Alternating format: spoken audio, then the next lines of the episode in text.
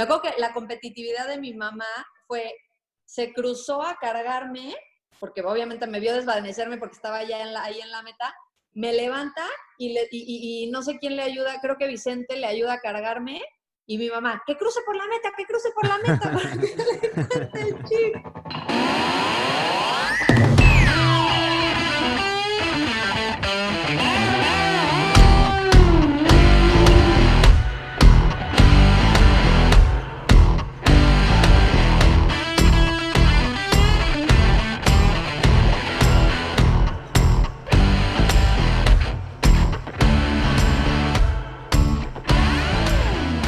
Hola a todos y bienvenidos a un nuevo episodio de Cómodo en lo Incómodo. El día de hoy tenemos como invitada a Tania Hernández. Tania es una de las personas con uno de los currículos deportivos más impresionantes que he conocido. Con tan solo 35 años, Tania es nadadora, triatleta, maratonista, Ironman, esposa y mamá de tres hijos. Estuvo muy padre el poder entender de dónde viene su cultura del sí el decir que sean nuevos retos y aventuras por más loco que parezca, y que una identidad no nos tiene que limitar a salir de nuestra zona de confort e intentar nuevas cosas. Les pido una disculpa por el problema de audio, se nos fue varias veces la conexión en la llamada. Espero disfruten la plática tanto como yo la disfruté y hasta la próxima. Tania Hernández, bienvenida Cómodo en lo Incómodo, ¿cómo estás? Gracias, Mao. Muy bien, muy contenta, muy emocionada de estar aquí contigo, platicándote un poquito de mis aventuras. Oye, no, hombre. muchas gracias. Muchísimas gracias, Tania. Neta, este. No tienes una idea de, de la emoción o del impacto que sentí, porque para, para la gente que está escuchando, antes de la grabación, de agendar la, la platiquita, te pedí que me mandaras un como currículum, de, currículum deportivo de lo que ya habías hecho. Me lo mandaste y me sentí súper mal. O sea, neta, dije, ¿qué, qué estoy haciendo? ¿Qué he hecho con mi vida? Y tuve que hacer una línea del tiempo, Tania, te la enseño. No, qué fregón. Tuve que hacer una línea del tiempo porque neta como que no procesaba bien eh, tus tiempos, lo que habías hecho, tus logros deportivos, lo que habías entrenado. Eh, y la verdad es que me impactó muchísimo que a, tu corta vida hayas hecho todo lo que has hecho y por eso se me hace súper padre que pues tengas, tengas el, la chance de platicarnos toda tu historia y qué es lo que te motiva a hacer todo lo que has hecho. Entonces, muchísimas gracias otra vez, Tania. Eh, y pues sí, si podemos empezar, me encantaría que pudiéramos empezar por cómo empezaste en el deporte, cuál fue tu inicio en el deporte y cómo te fuiste desarrollando a llegar a la persona que eres hacer ahorita. Ay, claro que sí, no. Mil, mil, mil gracias. No sabes, yo también te comenté antes de que empezáramos a grabar lo importante que fue para mí irme acordando de todo este proceso e ir valorando cada vez más. Cada que me recuerdo todo lo que he vivido, lo valoro cada vez más. Y, y lo, lo, vuelvo a vivir y me, me, vuelvo a emocionar y feliz, feliz, feliz de compartírtelo. De verdad, pues mira, te platico un poquito. Eh, la verdad es que el deporte en mi casa toda la vida fue comíamos, este, respirábamos y vivíamos el deporte desde que nací.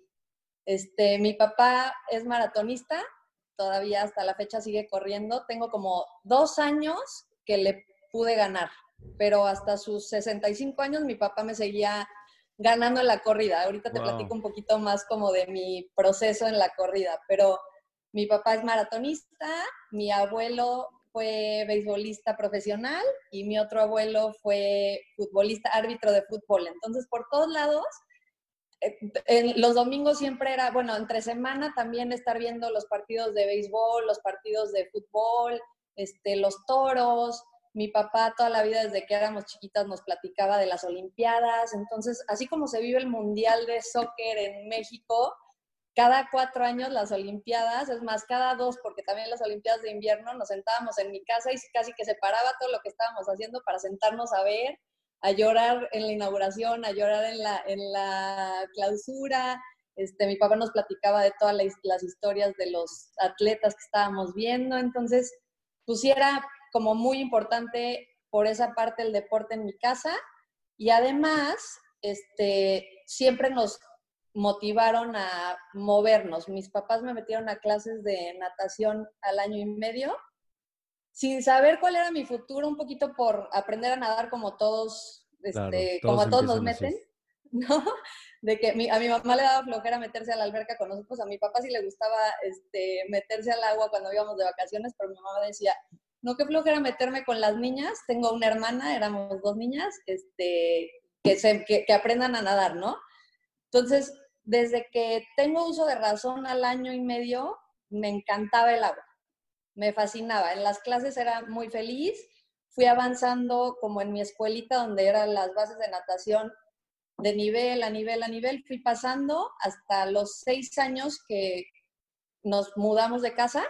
Que, fue en Ciudad de México, ¿no? Tú eres de Ciudad ah, de México. Perdón, sí, nací, nací en la Ciudad de México este, y a los seis años nos mudamos de casa y mis papás dijeron, no, hasta le encanta la natación, vamos a buscar un lugar donde pueda seguir nadando, ¿no?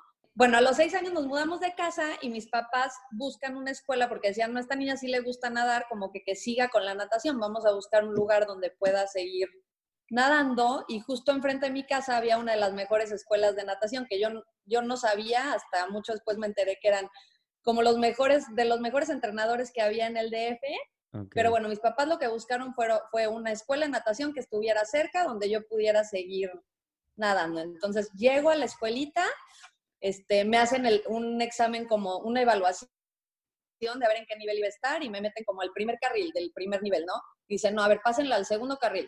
No, ¿saben qué? Al tercer carril. Y ese mismo día fui avanzando toda la alberquita hasta el último carril en preequipo. Entonces, ya que no, pues esta niña sí sabe nadar muy bien, tiene un estilo muy bueno, lo único que tiene que hacer para, para pasar al equipo es competir una vez. Y no sé si se sigue usando eso en México, pero te daban, competías, dabas ciertas marcas y te daban un parche de equipo AA o una cosa así. Mm. ya que, ya que llegabas a ciertas marcas, ya podías, ya tenías tu reconocimiento AA y ya podías ser parte del equipo, ¿no? Entonces, pues obviamente mis papás de que, ¿quieres, Tania? Digo, tenía seis años, ¿va? Pero no, sabes ni qué quieres, pero yo sabía que sí me encantaba nadar y que sí quería estar ahí. Este, pues órale, va, te llevamos a la primer competencia. Llego a la primer competencia, doy todos los tiempos doble A. Este, creo que el único que no di fue pecho, que nunca supe nadar bien pecho, pero creo al dorso mariposa y es, ya me gano mi, mi distintivo doble A para pasar al equipo. Oye, súper chiquitos ya como que súper, eh, o sea, ya desde chiquito te exigían, porque a mí nunca me pasó eso, jamás. O sea, yo era equipo, pre-equipo, competías en promocionales de repente, pero no era requisito como para pasar al equipo. O sea, ya desde, me imagino que en Ciudad de México como que el, sistema está un poquito más... El eh nivel era, pues igual un poco más avanzado. No sé si también o sea, yo, no sé si está bien, a mí me funcionó, pero muchas de mis amigas a los 11 años estaban agotadas y cansadas por esa, esa presión desde tan chiquito. La verdad es que sí tengo un poquito mis dudas si ese sistema está bien desde los 6 años, ahorita que mis hijos tienen 8, 7, tengo tres hijos, se me olvidó comentarte eso, pero tienen 8, 7 y 5 años, siento que lo que necesitan es divertirse en vez de estar pensando en si pasan al equipo y si dan las marcas. O sea, como que los tiempos no son tan importantes en esos momentos. Pero bueno, hace, te estoy hablando de 20 años, ¿va? Tengo 35, sí, hace 19 años las cosas eran un poquito diferentes y así fue, ¿no? Claro, no sé si estuvo bien o mal, a mí me funcionó, pero no sé si ese sistema haya cambiado ahorita en México, ¿va? me gano mi distintivo para el equipo, empiezo a entrenar, obviamente a los seis años, pues yo creo que iba tres veces a la semana y era muy feliz, mi happy place siempre era el agua, siempre estuve acostumbrada a ver como a los grandes wow, en este equipo precisamente estaba Carlos Arena, no sé si alguna vez te tocó, fue uno de, los de los este, dorsistas más rápidos de la época. Y me acuerdo de estarle, yo creo que yo tenía como siete, sí, acababa de entrar casi, y nos decían, vamos a hacer la, fiesta para que Carlos se vaya a las Olimpiadas y nos juntamos a verlo y echarle porras todos desde ahí. Entonces, como que ese fue un momento súper clave en mi vida como nadadora de yo quiero ser como Carlos Arena, ¿ya sabes? Entonces, este, sigo nadando, siempre con la mira, híjole, yo quiero ser como Carlos Arena. También me acuerdo que como a los 8, 9 años, mis papás me llevaron a una tienda de deportes donde iba a estar Summer Sanders, que era también una de las nadadoras wow de la época americana. Y me acuerdo que llegué y la vi con su medalla de oro, guapísima. O sea, yo la veía gigante, fuertísima, este, hermosa, con su medalla olímpica y yo, eso es lo que yo quiero ser de grande. Ya sabes, yo quiero ser nadadora olímpica, no me importa. Obviamente mis papás vieron esa pasión y, me siguieron motivando a que yo siguiera nadando. Este, eso fue como a los ocho años. Seguí nadando en la Ciudad de México hasta los 15. A los 15 años, este, decido irme a Canadá aprender inglés.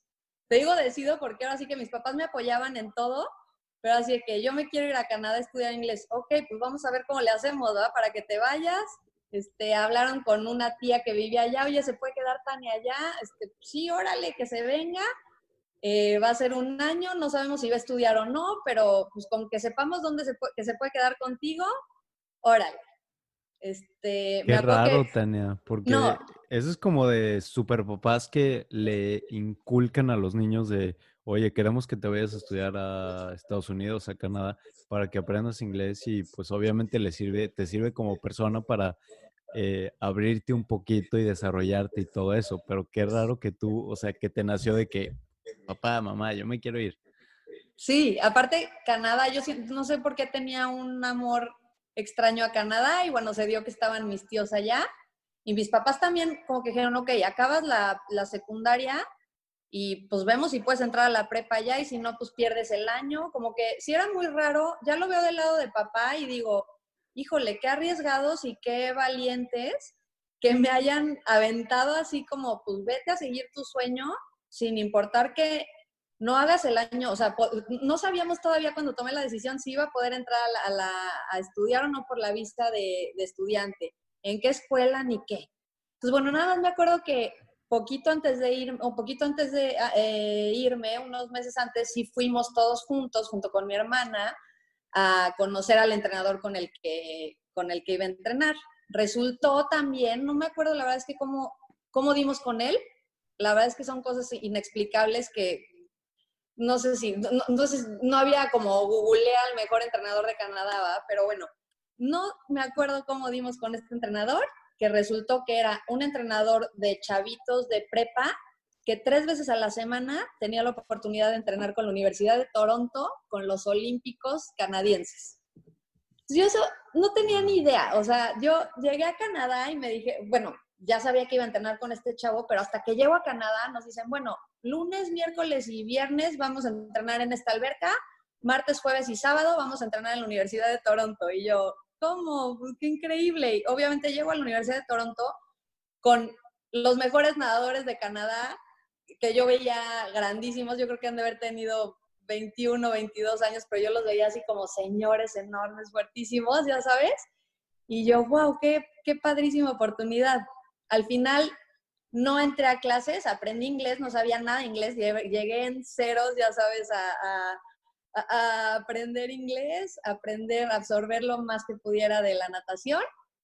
Este, y regresó a México, obviamente, siempre con esa mira a las Olimpiadas. Entonces, ¿no estuviste en clases, o sea, en, no sé, primaria o high school? ¿Fue meramente natación y, e inglés? Natación y aprender inglés. Y como aprendí inglés, fue irme a la biblioteca a leer libros. Así, literal. Entonces me compraba mi café, había una biblioteca que comprabas café y podías sacar libros, no te, o sea, con que pagaras el café, sacabas libros y me acuerdo que renté El Hobbit, renté Harry Potter y así, y así aprendí, como que a leer, no, no, me preguntes como viendo la tele en inglés y demás, y que bueno, pues de, algo sirvió, ¿no? Y me imagino que en, en, natación, o sea, en tu nivel, eh, subiste de una manera impresionante, porque era, prácticamente era pues todo lo que hacías, y más de entrenando con, con un entrenador que, como dices, es el entrenador de la selección nacional de Canadá, entonces me imagino que subiste muy, mucho. Subí mucho de nivel, pero no me la creí, que ese fue el problema. no me la creí y cuando regresé, no sé si nos a mí lo que me pasó fue, ya estoy aquí, estoy en el nivel, estoy entrenando en los pies de las mejores nadadoras canadienses. Voy a llegar a, México y era año de centroamericano. Entonces dije, voy a llegar a México y claro que les voy a ganar a todas, ¿va? Llego a México es el, el selectivo al centroamericano, primera prueba, 100 libres, algo pasaba, yo nadaba 50 y 100 libres, pero algo siempre pasaba con el 100 libres que yo me friqueaba, como era la primera prueba, algo pasaba, no me la creía y no pasaba la final. Entonces llego al 100 libres, no paso a la final, y a esa edad, a los 15 años, la verdad es que mi oportunidad era ir en algún relevo, porque no iba, bueno, lo que yo creía y lo que yo me vendí la idea de que yo no iba a poder quedar en las primeras dos, que tenía que ir al relevo, y al final no pasaba a la final. Siempre me pasaba ¿de dónde crees que venía, ¿De dónde crees que venga eso? Ahorita sí, sí, viéndolo para atrás, ¿de dónde crees que venga ese miedo o ese, esa limitante de, pues, si eres lo suficiente buena como para ir en relevo, pero no para entrar como individual? ¿Qué crees que haya sido? No sé si era falta como de, mm, ah, pues de creérmela, o sea, realmente como que siento que ahorita si me pongo un objetivo, digo, no hay forma de que no lo logre, lo logro. En ese entonces era como una falta de, creer en mí. No, no creía en mí y, y siento que también yo solita me metía una presión innecesaria de todo el sacrificio que estaban haciendo mis papás porque yo cumpliera mi sueño. Siento, ya, ya, ya como pensándolo fríamente y 20 años después era, mis papás nunca me mencionaron así como te vamos a querer menos o más si, si ganas o no ganas, ¿va? O sea, siempre fue un amor incondicional impresionante, pero en ese momento yo sentí esa presión de, mis papás hicieron todo este esfuerzo para que yo me fuera un año, yo solita, porque era como muy perfeccionista. Si no quedó para el centroamericano, no valió la pena absolutamente nada de este año. Y ya viéndolo para atrás, digo, fue de los, de los mejores años de mi vida. Aprendí inglés. Ahorita vivo en Houston y gracias a ese año no fue un, un mini duelo este, llegar a Houston sin saber inglés. Gracias a, eso, a ese año, ¿no? Y todas las experiencias que tuve con la natación. Pero no te podría decir por qué no le tiraba al número uno un número dos y le tiraba el relevo. La verdad es que no, no, no, te sabría decir ahorita. Sí te digo que ahorita Tania de 35 años le diría, niña, tírale al primer lugar. Sí, definitivamente. ¿Verdad? ¿No? Pero bueno, pasa, pasa el selectivo al centroamericano, pasa el selectivo al panamericano del siguiente año. Obviamente, digo, tampoco quedó. Siempre estaba entre las primeras ocho, siempre pasaba, a veces no pasaba la final del 100 libres, como te digo, a veces, este, y, pero siempre pasaba la del 50, que era mi prueba favorita, y siempre estaba en octavo, séptimo, este... ¿Y aquí regresaste A, a, Ciudad de México, Tania, o regresaste a San Luis? Regresé un año a la Ciudad de México y a los 17, un año antes de acabar la carrera, justo me mudo a San Luis. Abren en el 2003 la Loma y digo, pues va, último año de prepa, vamos por todas las canicas, como que yo seguía sí queriendo luchar por ese sueño. Mi, mi tirada era agarrar una beca en Estados Unidos y irme los cuatro años a estudiar Estados Unidos. Yo no te di ni idea ni de qué quería estudiar, pero decía, veo a ver qué estudio, no tengo idea qué quiero estudiar, pero pues beca en Estados Unidos suena bien, eh, con la natación sabía que había, sabía que había porcentajes de beca de, acuerdo, al, nivel de las universidades. Entonces decía, puedo encontrar un 100% en una universidad. Este, sí, no, no, de división 1, sino de división a lo mejor 3. O agarrar un 10% en una muy buena universidad. Bueno, pero ese era mi plan, ¿no? Llego a San Luis, hago mi último año de prepa y en San Luis, en La Loma, se traen traían un proyecto increíble de alto rendimiento y se traen, para, para, mi gusto, de los mejores entrenadores del mundo, que era Jack Roach. Él había sido entrenador asistente de la Universidad de Texas, de las, del equipo de mujeres. Y la verdad es que Jack se volvió como mi segundo papá en San Luis. Y hasta la fecha, o sea, es como, es, es, es mi mentor, es, es alguien que me enseñó de la vida lo que quieras. Entonces, cuando acabo la prepa, decido quedarme con Jack. Digo, ¿sabes qué? ¿Para qué me voy, para qué me voy a Estados Unidos, a una universidad lejos de mi casa, fuera de mi país? Si tengo aquí lo que estoy buscando de la natación de alguna manera, que es el mejor entrenador para mi gusto del mundo, ¿no? Y está aquí, teníamos un equipo impresionante el primer año que, el, sí, en el 2004 teníamos a todos los del relevo del 4x200 hombres entrenando con nosotros. ¿De Estados Unidos? No, de este, perdón, mexicanos. Mexicanos. Que eran, sí, mexicanos. Y traíamos también el equipo de 4x100 y 4x200 de mujeres que rompimos el récord absoluto mexicano ese, ese año. Entonces, bueno, decido, decido quedarme en San Luis, hacer mi carrera. Mi punto era, voy a escoger una carrera que pueda, que sea como fácil en tronco común y que si me decido en algún momento ir a Estados Unidos, esté como fácil de revalidar de alguna manera, según yo. Y voy a entrar al TEC de Monterrey por si me quiero regresar a México a, a, pues a vivir con mi familia o en ese entonces también estaba muy bien el TEC de Monterrey, entonces, bueno, me puedo ir al TEC de Monterrey a Monterrey a entrenar, ¿no? Como que esa era mi visión. O sea, tu, tu vida giraba alrededor de la natación y del sueño olímpico de que, o sea, realmente era una, era tu meta más grande en ese momento, el, el ir a las Olimpiadas. 100%, 100%.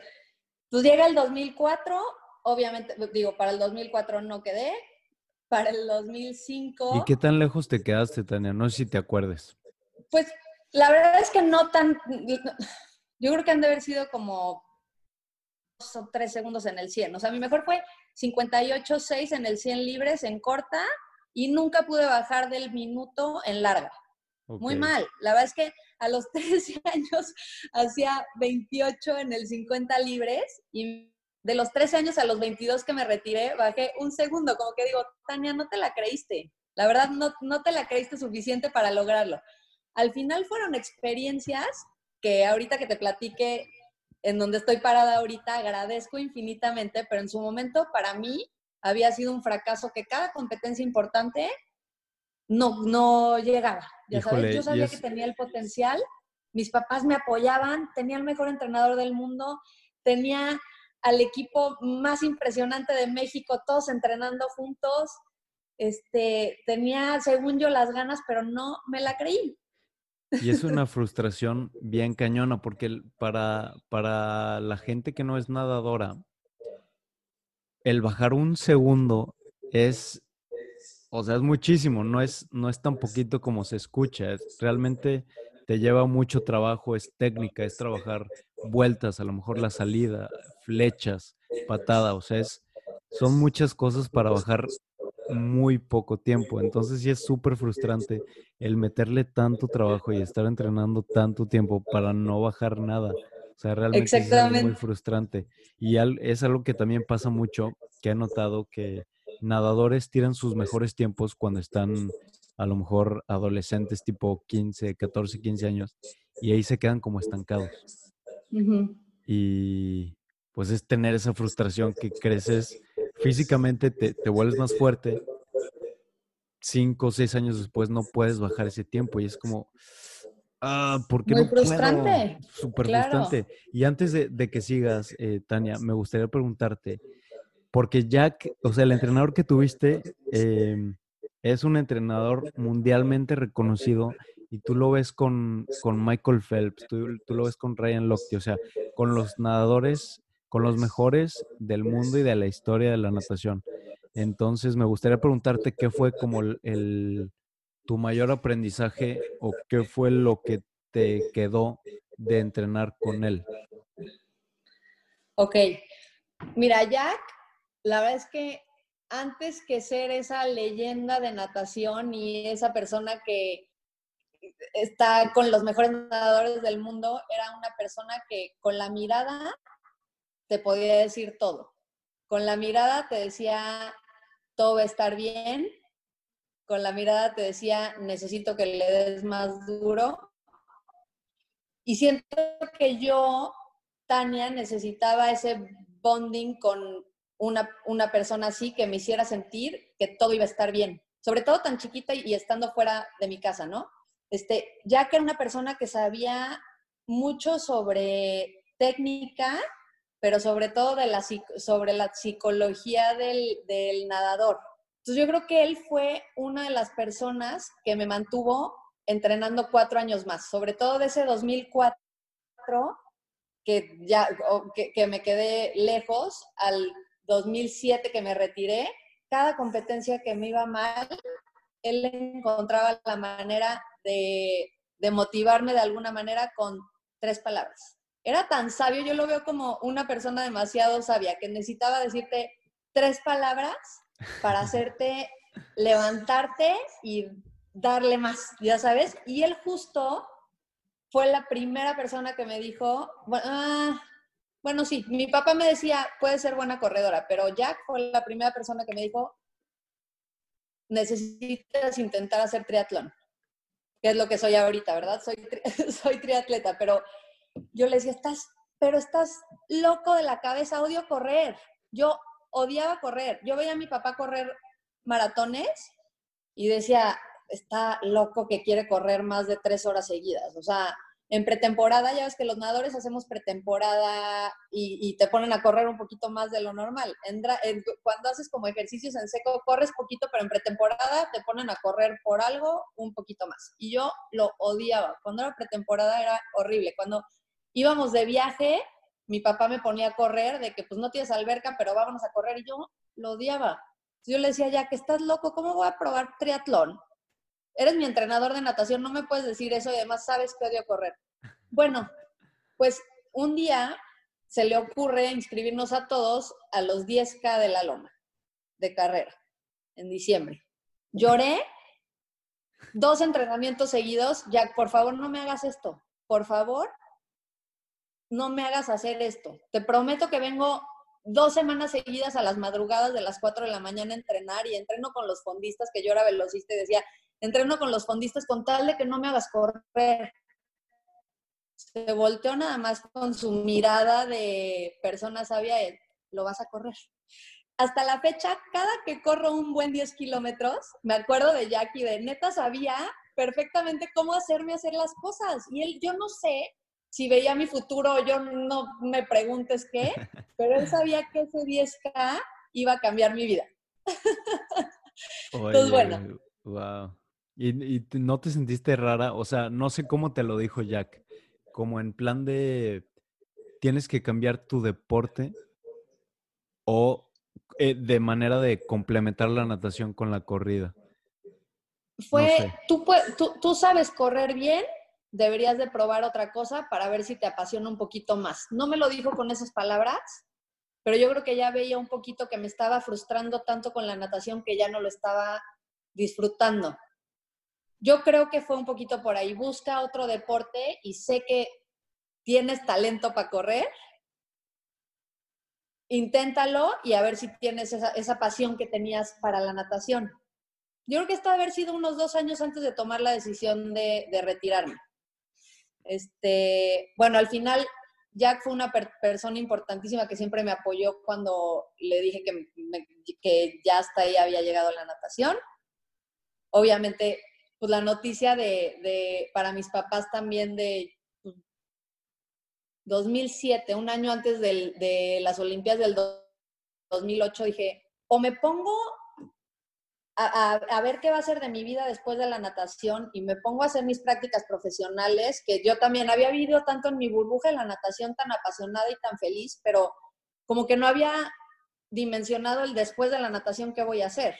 Entonces me faltaba un año de carrera y, y, yo no había hecho prácticas profesionales, yo no me había ido de intercambio como todos mis amigos a Europa o a no sé dónde, este, y yo había vivido en mi burbuja de natación viendo eso como prioridad y la escuela segundo, ¿verdad? Como pues acabo mi carrera y a ver qué hago. Entonces dije, no, bueno, ya un año, ya no, no llegué a las Olimpiadas, necesito ponerme las pilas y ver qué voy a hacer con mi carrera. Me acuerdo que me senté con Jack llorando y acabo de tomar la decisión. Me voy a echar un año. Siempre he sido muy planeadora, ¿no? Entonces fue como 2006, un año antes de retirarme, decir, Jack, me voy a echar una temporada más y that's it. Y ya, ya se acabó mi sueño. Como quieras, Tania, si crees que eso es lo correcto para ti, te apoyo en todo lo que quieras. Para ese entonces, yo ya le ayudaba con los equipos visitantes que llegaban a la Loma. La Loma, para los que no saben, es uno de los centros de alto rendimiento más impresionantes que tiene México en altura y vienen atletas de todo el mundo a hacer campamentos de, entrenamiento antes de las Olimpiadas. Entonces me dice, te puedes quedar como asistente mío si quieres seguir involucrada en la natación y puedes quedarte de coordinadora de los equipos visitantes. Y yo, wow, o sea, padrísimo. Yo creo que esto va a ser como lo que voy a hacer el resto de mi vida, ¿verdad? No, no, no, no, sé si, si voy a ejercer en lo que estoy estudiando porque no me apasiona como esto y si me das la oportunidad de ser la coordinadora de los equipos visitantes, pues órale, la tomo. Entonces así fue como compaginé un poquito el seguir involucrada con la natación que en su momento fue como el, bueno, pues ya, fue un fracaso, no fui a las Olimpiadas, pero se acabó y ya, y a darle ¿Y cómo sentiste ese, cómo sentiste ese mm, retiro de natación? O sea, ¿realmente lo sentiste como un fracaso? ¿Fue como, ok, lo di todo, no pude eh, dar el tiempo para las Olimpiadas por algo?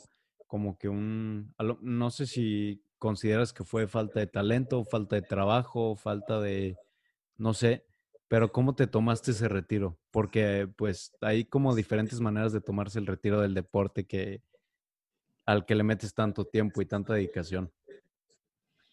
En su momento fue, sí fue como un fracaso, pero agradeciendo siempre todo lo que me dio la natación. O sea, yo agradecía siempre que había llegado a San Luis por la natación, que había conocido a Jack, que había conocido a todas estas personas con las que había tenido la oportunidad de entrenar. Hasta Michael este Phelps, ¿no? Conociste. Oye, que esa, esa, historia está de locos, Tania. ¿Qué onda que entrenaste con Michael Phelps? Oye, padrísimo. Justo es una de las digo, tuve la oportunidad de trabajar y de entrenar con una leyenda, con el mejor atleta de la historia olímpica. Cuando me, dedico a, la coordinación de, equipos visitantes, justo llega en, en, Año Nuevo del 2006 a los 2007, viene Phelps a entrenar con otros ocho campeones olímpicos a la Loma y se queda cinco semanas. Me toca hacer toda la logística. Era la primera vez para recogerlos en el aeropuerto ahí de la Loma, organizar sus horarios de entrenamiento, este, organizar sus comidas, toda la logística del campamento me tocaba a mí. Entonces, obviamente con Jack y con su esposa Meredith, que era, que era una tipaza, en todo le ayudaba y en todo se involucraba y, hacemos toda la organización y era como mi última temporada en la de ya, voy a dar todo, aunque sepa que ya se acaba mi carrera deportiva de natación aquí y voy a entrenar lo mejor que pueda. Y de repente se acerca Jackie y me dice, oye, nos están dando la oportunidad de que se metan a entrenar. Pero claro, entonces tuve la oportunidad de entrenar con ellos en su carril, literal. Phelps me corrigió el estilo cinco semanas. De las mejores experiencias de mi vida, de verdad. Entonces, a tu pregunta, cuando me retiro, sí agradecía todos estos momentos, pero pues ya también sabía que tenía que terminar. Y yo no veía ya un futuro en la natación. Yo sabía que quería seguir involucrada. Yo decía, igual, pues sigo de entrenador asistente, me quedo con lo de los campamentos el resto de mi vida. no sé qué voy a hacer, pero voy a seguir involucrada con la natación porque la amo con todo mi corazón. Eh, pero ya no puedo seguirle tirando a la nadadora de alto rendimiento. Ya estoy grande, según yo, que ahorita volteo y digo, tenía 22 años. Claro que pude haber seguido 8 años más con esa madurez que tienes después de los 22, 23, 24, 28, 30. Es esa idea de estoy muy chavita, digo, ya, ya estoy muy grande, ya no la voy a hacer, estaba muy mal. Y hasta la fecha, ahorita que tengo 35, digo, ahorita no me siento grande, claro que la puedo hacer en lo que yo diga que quiero hacer. Y me imagino que fue una idea que te metieron, no sé, a mí yo escuché mucho eso de mis papás, el que a cierta edad ya eras como grande como para tratar de hacer eh, cosas en un deporte. No sé en dónde, de dónde viene esa idea, quién te metió esa idea. Y también te quiero preguntar, Tania, ¿cuál crees que sea ese límite? Porque también es, es em, creo que es difícil identificar cuál es el límite de necedad, del necearle al deporte, o sea, pero ya es eh, rascarle algo que no existe, o sea, es algo que realmente no es realista.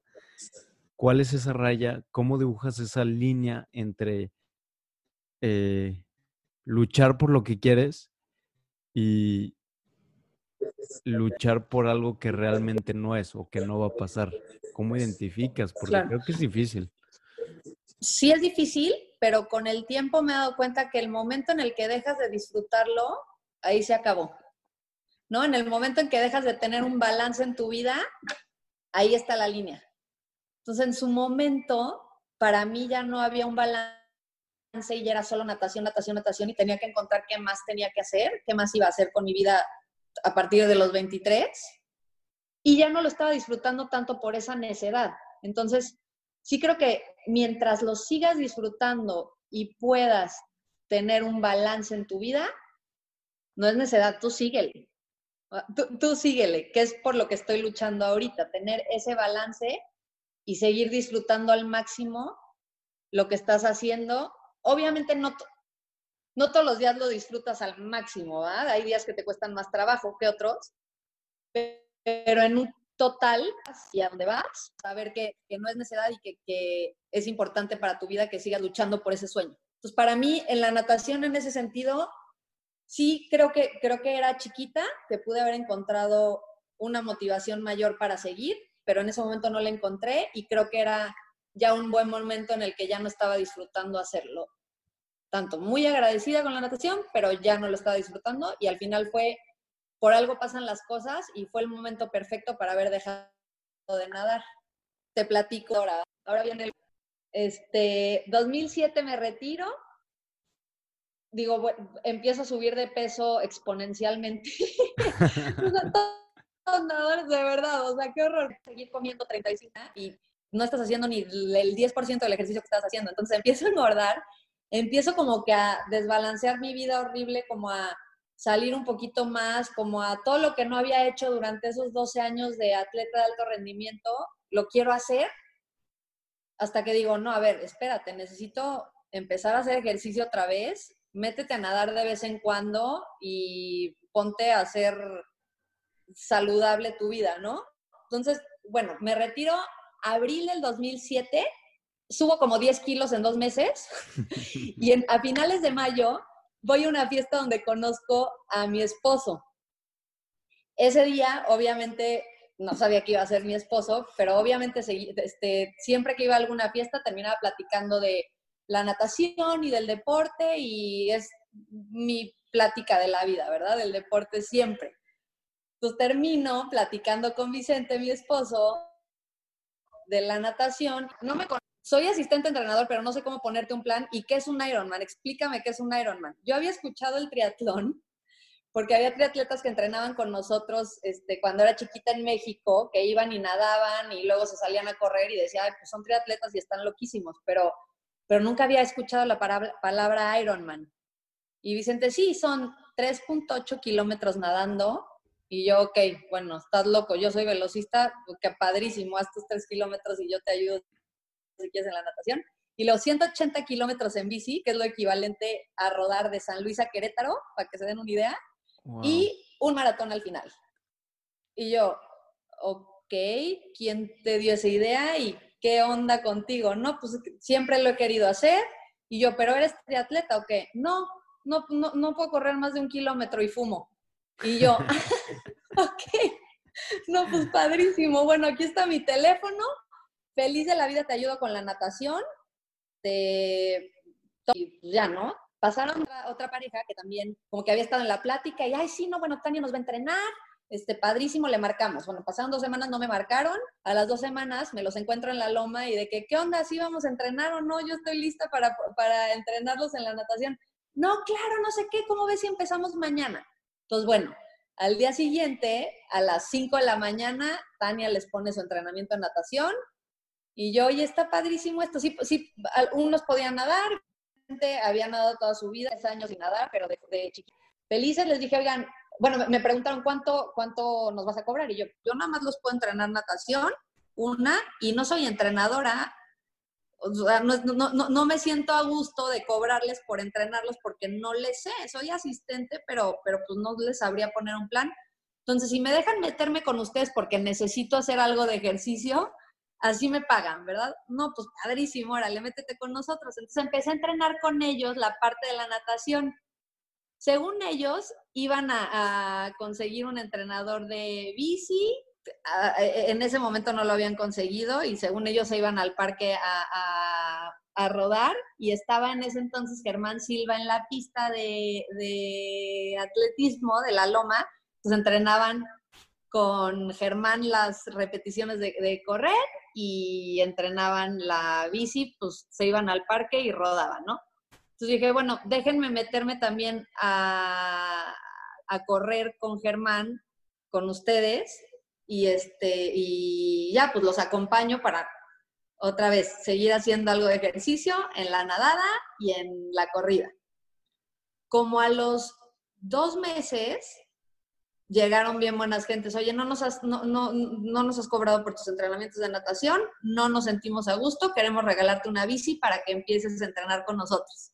Y yo, no, bueno, qué tipazos, increíble, mi primer bici, fuimos, la recogimos, al día siguiente fuimos a rodar, a los que han ido a rodar al Parque Tangamanga, doy mi primer vuelta al parque y...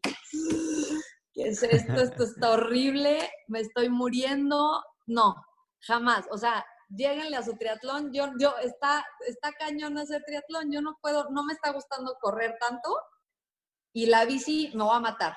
Y Vicente, no, hombre, vamos, ándale. Este, hay un triatlón en Veracruz en un mes o algo así, es un triatlón olímpico. Vamos, ándale, vamos, órale. Pues bueno, ya, órale, vamos. Entonces nos inscribimos al triatlón de Veracruz Olímpico y como tres semanas antes había un sprint en Zacatecas. Entonces nos va, este, como entrenamiento a, a Veracruz, vamos a Zacatecas, hacemos el sprint, me va súper bien a mí, termino y digo, no, pues sí está chistosito esto, no me, no me entero que quedo en segundo lugar, pero después me dan mi, reconocimiento ya en la loma de que, oye, Tania, este, alguien que me conocía, vimos que te nombraron en segundo lugar tu, tu, trofeo. Y yo, ay, qué padrísimo, segundo lugar, yay. Vicente al terminar ese triatlón de, de, Zacatecas me dice, no me vuelvas a hacer esto nunca más en tu vida, odié esto yo no estoy entendiendo. tú. fuiste, exacto, idea, tú querías hacer un Ironman, tú me trajiste aquí, ni modo, ahora hacemos Veracruz. Entonces ya, pues esa fue la historia de Zacatecas. Llegamos a Veracruz a hacer el Olímpico, calorón de 42 grados, humedad al máximo. Y en la bici yo todavía no sabía muy bien soltarme del volante para agarrar el agua y tomar. Entonces, en mi plan, antes de empezar el triatlón, dije, ay, no importa, pues me paro, y ya les sigo a la bici, ¿no? Pero ya en el triatlón, salgo, bueno, salgo en primero de la nadada, me da miedo soltarme del volante para tomar agua, entonces digo, pues no tomo agua para seguir en, el, en el grupo puntero. Obviamente, un triatlón olímpico son 1500 metros nadando, 40 kilómetros en bici, que es una hora 10, una hora 20 en ese entonces, y 10 kilómetros corriendo. Obviamente, sin tomar agua, durante 40 kilómetros en la bici, me iba a dar un golpe de calor. Pero yo termino la bici, según yo me siento súper bien, empiezo a correr, todavía en la bici iba como, yo creo que en tercero o cuarto lugar, no tengo idea. Empiezo a correr y me empiezo a sentir fatal. Y yo, bueno, pues es que de esto se trata el triatlón, te sientes fatal. O sea, esto no, no es un 50 o un 100 libres, así se siente el triatlón. Sigo corriendo, eran dos vueltas en la corrida en la primera vuelta veo a mis papás, yo ya no podía más, o sea, me iba a desmayar, veo a mis papás emocionadísimos de vamos, y yo, no puedo no acabar, están mis papás aquí, ya, primero y último, ya, último triatlón que hago en esta vida, olímpico, vamos, aunque sea caminando, arrastrándome, no importa. Bueno, no me acuerdo de los últimos dos kilómetros de ese triatlón, no sé cómo acabé, o sea, de verdad, dicen que los últimos 100 metros iba así como pasito noruego, de como borrachita, de un lado a lado, lado a lado. 100 metros antes de la meta, inconsciente, 45 minutos.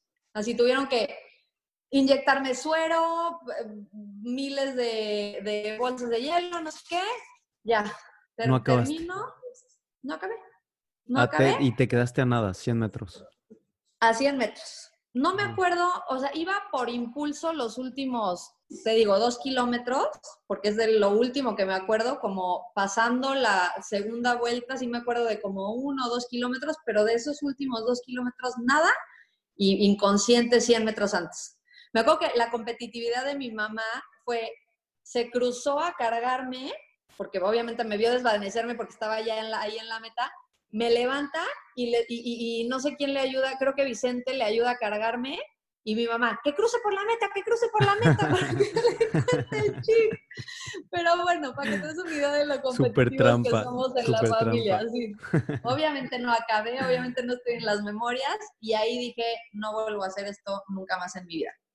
Me duró como un mes el no vuelvo a hacer nunca más esto en la vida y Vicente y yo, ¿Cuándo, hacemos, ¿cuándo hacemos el próximo olímpico? a los dos meses ya estábamos inscritos para el 2008 para hacer el triatlón de Miami. Oye, que ella era novia de Vicente o todavía era como relación eh, medio, coach, medio eh, alumno. Era, eh, era, era coach alumno, pero ya salíamos muchísimo y luego, luego o sea, ya, salíamos, ya había muchísimo cariño y, anduvimos a finales de ese año. O sea, todavía Veracruz no andábamos, pero nos queríamos muchísimo y nos veíamos, teníamos cualquier pretexto para hablar era bueno, oye, las llantas de la bici no sé qué. Oye, puro pretexto de triatlón según nosotros y hablamos todo el santo día. Total, bueno, anduvimos en noviembre de ese año que también una motivación, ¿no? Para hacer el triatlón. O sea, lo, siento que lo viste como un em, regreso a hacer deporte porque tenías la necesidad de, pues, realmente regresar a hacer algo después de competir tantos años y entrenar tantos años en un nivel súper alto. Em, ese fue un factor de que como el regreso a las canchas y otro pues también el si tienes a alguien que te gusta bueno, la motivación es, o sea, bueno, ¿cómo no voy a entrenar todos los días? Me levanto a las 5 de la mañana porque me levanto. Claro. Pero sí ayudó muchísimo. Yo siento que yo sola en esa época no lo hubiera hecho. Estaba como un poquito, es más, el triatlón lo empecé como con la mentalidad de esto no va a ser competitivo y va a ser más por salud y por convivir que, que, esa mentalidad competitiva. Y justo así lo tomé, como el triatlón siempre va a ser por diversión. Entonces ayudaba es, esa diversión y ese balance de que, que, te digo para poder llegar a ser buena y, y, seguir haciendo bien, hacerlo bien y encontrar como tu límite o más allá de tu límite, si no hubiera tenido esa motivación de estar con Vicente en las mañanas o de irnos a rodar o de irnos al viaje al triatlón de Miami, yo creo que no, no lo hubiera hecho por no querer eh, clavarme en lo competitivo otra vez. Entonces sí fue un gran, una gran, gran, gran motivación hacerlo como por diversión. Es que eso no se te apaga. y así lo Esa tomamos. chispita competitiva, creo que es difícil quitártela, o sea. La quise apagar, sí la quise apagar, porque en el triatlón dije, lo voy a hacer por diversión. Y es más, cuando decidimos hacer Miami en el 2008, Vicente dijo, bueno, hay que contratar ahora sí a un entrenador de bici que nos enseñe la técnica y bajar un programa por internet y ver, ahora sí hacerlo bien, porque tú no nos puedes entrenar nada más la natación. Y Germán, pues es, es entrenador de atletismo, pero hay que hacerlo bien. Y yo, bueno, yo lo voy a hacer bien, pero no voy a poner un, un monitor del corazón porque no me quiero empezar a estresar de que tengo que mejorar y mejorar. Yo te sigo, tú dime a qué hora nos vemos y yo feliz me voy a rodar contigo y feliz nadamos y felices nos vamos a las carreras que tú quieras, pero lo voy a hacer por diversión. Total, llegamos a Miami 2008, increíble, siempre buscábamos como carreras que fueran en un lugar divertido para poder, que es que es parte, es un poquito lo padre del triatlón, que vas, buscas tipo Miami, competíamos y nos quedábamos a echar relajo. Este, entonces, ya nos fuimos con un grupo de amigos de San Luis a Miami, increíble. Que fue después de no acabar un triatlón, entonces no sé cómo te quedó el, no sé si todavía tenías el miedo antes de hacer ese triatlón de, ay, güey, a lo mejor me pasa lo mismo, que me voy a eh, sobreexigir o voy a pues a dar más de lo que tengo y no voy a acabar otra vez. No sé si tenías esa preocupación. Claro, claro que me daba miedo.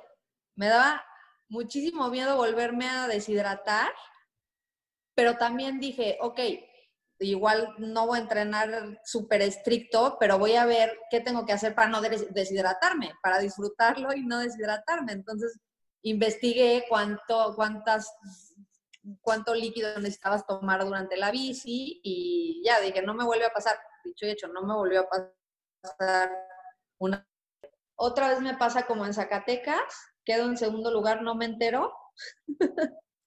Nos dice un amigo, escuchamos la premiación, escuchamos Tania Hernández y creímos que eras tú, pero pues, y yo, ¿cómo? Ya me había regresado al hotel, ya me había ido a la fiesta y mi cuenta me había dado que había quedado en segundo lugar volví a lo mismo, no me creía suficientemente buena como para haber ganado segundo lugar en el triatlón de Miami y quedarme a ver mis resultados. Pues bueno, no me di cuenta. Todavía aparece entonces en tu carrera sentías eso, Tania. Y es claro, porque sea el, esto que se llama, le dicen síndrome de, impostor, que es cuando eh, pasas muchos años admirando gente que hace algo a lo que tú te estás dedicando, que cuando tú llegas a ese nivel, no te sientes parte de, te sientes como fuera de ese círculo. Es, y, 100%. No sé, y, pero me, me, no sé, me da mucha curiosidad de dónde viene ese, esa no aceptación tuya.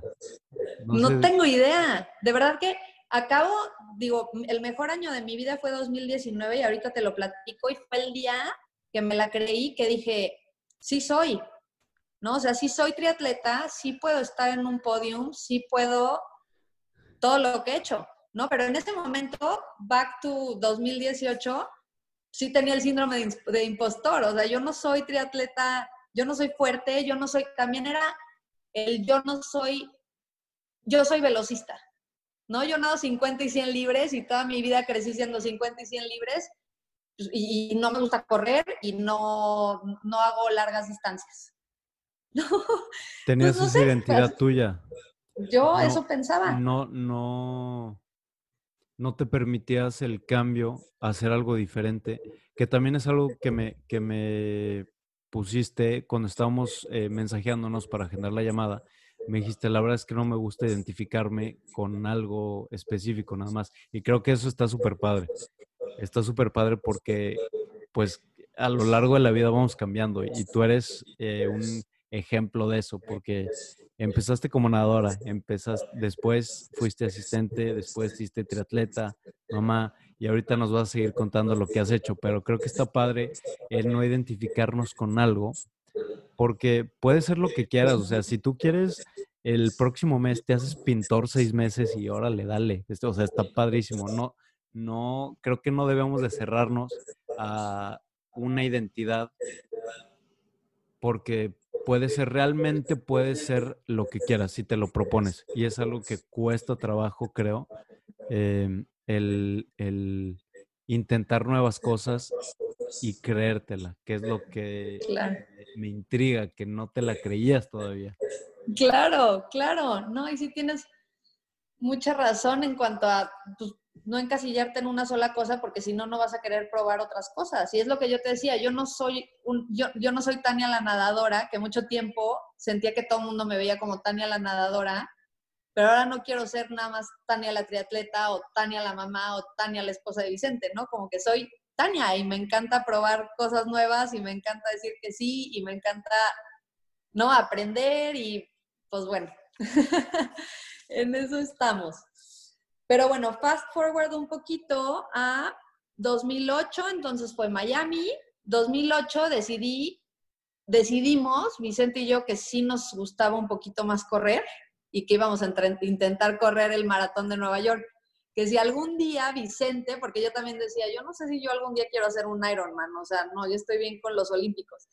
Si algún día íbamos o iba Vicente a querer hacer un maratón, digo, un Ironman, pues tenía que correr un maratón primero, ¿no? Entonces, 2008 decidimos cuál es el, maratón más cerca, más padre que podamos hacer, pues el maratón de Nueva York. Entonces nos metemos a, entrenar un poquito más fuerte con Germán, un plan un poquito más estructurado, le empiezo a agarrar un poquito más el gusto a, la corrida y bueno, entre los dos, igual, motivándonos a levantarnos a entrenar, de repente los lunes no nos levantábamos, pues no pasaba nada, como que yo decía, esto ya empieza a agarrar, empiezo a tener un balance más claro en mi vida en cuanto a, puedo salir, puedo, puedo divertirme, estoy feliz con mi novio, este, y, puedo entrenar también. 22, 23. 23 años, o sea, todavía estás súper chava. Sí, sí, sí, sí, sí, sí, sí, sí. Bueno, trabaja, eh, justo 2000, bueno, 2009 me gradué, pero, pero estaba todavía en el TEC, eh, entrenando para el maratón, corremos el maratón de Nueva York, increíble, chalala.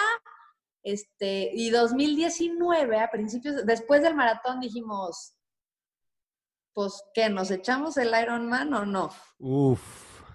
¿Vas? Pues, órale, vas. Ok, hay que, como que de esos días, el Ironman es una cosa que tienes que estar un poquito loco para hacerlo. Y tiene, el momento más difícil para hacer un Ironman es el día que decides que lo vas a hacer.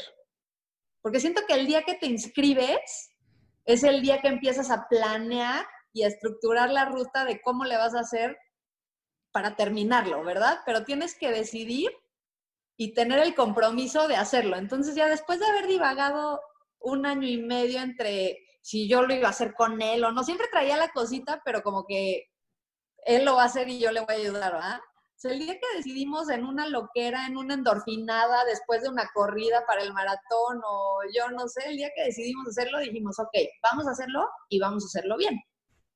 Entonces vamos a buscar cuál será un, un Ironman que podamos hacer los dos en cuanto a nuestras habilidades, los dos sabíamos nadar bien, entonces que fuera una nadada padre, una ruta de bici que no estuviera tan difícil según nosotros y este y una corrida más o menos fácil. Al final, un Ironman donde lo hagas, nada está fácil. No, no bueno. y decidimos, bueno, vimos un chorro de opciones. Este, decidimos irnos por Austria en el 2010. Entonces, esto era a principios del 2009 y decidimos hacer Austria en julio del 2010 parecía que era una ruta, según nosotros, que no sabíamos leer los mapas de la bici más o menos fácil en la bici, pero eran los Alpes austriacos, entonces sí había muchísimas subidas que nos dimos cuenta el día del Ironman, pero bueno, para nosotros era una ruta no tan difícil según nosotros y todos los reviews y todo el mundo te decía que era uno de los Ironmans más hermosos del mundo. Dijimos, si lo vamos a hacer una vez en la vida, lo vamos a hacer bien y lo vamos a hacer ahí. Entonces, otra vez, yo sin tratar, como queriendo pelear contra mi competitividad, le dije, ok, este, tú busca un entrenador que te haga un plan online y encontramos a un entrenador que nos podía mandar este, un plan online y yo me pego a tu plan, como para no tener la responsabilidad de yo tener mi propio plan y de yo saber que si tenía un plan lo tenía que seguir al pie de la letra, ya sabes, como que quería esa flexibilidad de decir, yo estoy siguiendo tu plan y te estoy apoyando, ¿ah? No es para mí, o sea, vamos a hacer el Ironman juntos, pero si no me levanto el lunes, no quede mal con mi plan, no sé. Sí, es como descartarte de cierta responsabilidad. Responsabilidad. Es como mm. miedo al... Mm, no, no sé si miedo al fracaso, pero como no, no quieres entrar de lleno por, no sé, no sé, tú me puedes decir cómo puedes interpretar esto, pero yo sentiría, y es algo que yo también puedo decir que me ha pasado, es como no meterte lleno a las cosas por miedo a lo que vaya a pasar. Claro. O sea, si, si llegas a tener un resultado no lo que esperabas, puedes decir, ¿sabes qué? Es que pues yo, yo nada más iba entrenando, yo, yo, nada más me iba pegando al plan de Vicente, o sea. Claro, no, me comprometí. Exacto. Claro, exacto pero es por, por, yo siento que es un poquito mi personalidad, porque cuando digo quiero hacer esto, lo tengo que hacer al 110%. Entonces acá era, sí, eh, eh, sí, es el plan de Vicente y lo vamos a hacer los dos juntos, pero, pero no quiero esa responsabilidad de tengo que irlo a ganar. Oye, y ahorita, Tania, ¿sientes que ¿Todavía sigues esa regla o crees que esa regla es válida de hacer las cosas al 100%, 110%? Y te, te pregunto porque he escuchado, van dos veces que escucho, eh, una vez la regla del 85%, que es haz las cosas al 85%. Y creo que eh, no en, al momento de entrenar, sino al momento de competir, al momento de ejecutar. Y un ejemplo es, por ejemplo, Carl Lewis, que es un velocista eh, de 100 metros planos. Hicieron un estudio de cuando él estaba compitiendo y se dieron, o sea, del por qué él eh, ganaba si al inicio de sus carreras él no tenía la ventaja o él iba perdiendo hasta los, no sé, 30, 40 metros. No es como que él ganaba o agarraba ventaja en esa parte de la carrera, que es cuando antes se creía que se, se ganaba una carrera de velocidad. Y lo que se dieron cuenta es que al, a los, cuando todo mundo empezaba a apretar, no sé, a los 70, 60 metros, lo que él hacía era mantener la forma. No apretaba, él, él seguía relajado, se, seguía como a su 85%. Y los demás se, se, como que se tensionaban, o sea, ponían demasiado esfuerzo para cerrar y él seguía de manera relajada como venía haciéndolo durante toda la carrera. Y también otra, otra, mm, la segunda vez que escuché esta regla del 80% fue cuando quieres publicar un, un libro o algo que quieres hacer, algo creativo, cuando tu obra, tu video, tu libro, tu lo que sea, está al 80%, sácalo. Y así te vas a acostumbrar a sacar las cosas al 80% y al estar publicando. Y el no esperarte a que esté perfecto. Entonces, no sé si al día de hoy sigues teniendo esa como eh, no sé, ese sentido como perfeccionista de 100%, si voy a hacer algo, o sea, es cero flexibilidad, de 100%, 110%, y no hay manera que no lo haga de otra manera. Yo creo que nunca había escuchado esto y qué padre que me lo platicas, pero sí creo que le he bajado un poquito a mi intensidad de si no lo hago al 100%, no lo voy a hacer. Yo era muy negros y blancos, entonces era, si no es al 100%, mejor no me comprometo. Y sí he aprendido sobre todo ahorita que tengo hijos y que, y que mi tiempo no es mío al 100%, es, sí me puedo comprometer al 80% y hacerlo bien, que mejor no lo hago porque nada más va a ser al 80%. No sé si me explico, como que era, si no le voy a dar el 110%, mejor no me comprometo. Creo que el triatlón me dio un poquito eso y creo que esa forma de, de aproximarme al, al Ironman, de esa forma, de lo voy a ir a acabar y no voy a ir a ganar, me ayudó un poquito a entender que sí se pueden hacer las cosas sin tenerte que obsesionar al 110 y, y que, que también, bueno, lo, de Carlos se me hace un poquito como, si vas al 100% durante muchos años, te vas a tronar, ¿no? Necesitas medirte y saber que hay veces que no, no vas a poder hacerlo al 100 porque te vas a lastimar, ¿no? Como que Sí. no sé, si he aprendido, sí he aprendido a no, no tener lo que hacer, sí, o sea, a poderlo hacer sin, sabiendo que no va a ser perfecto.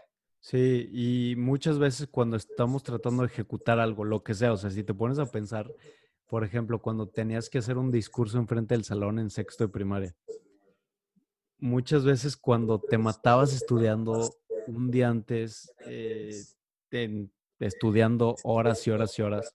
Era tanta la presión de que habías estudiado tanto que al momento de estar, de ejecutar, como que no te salía de manera natural.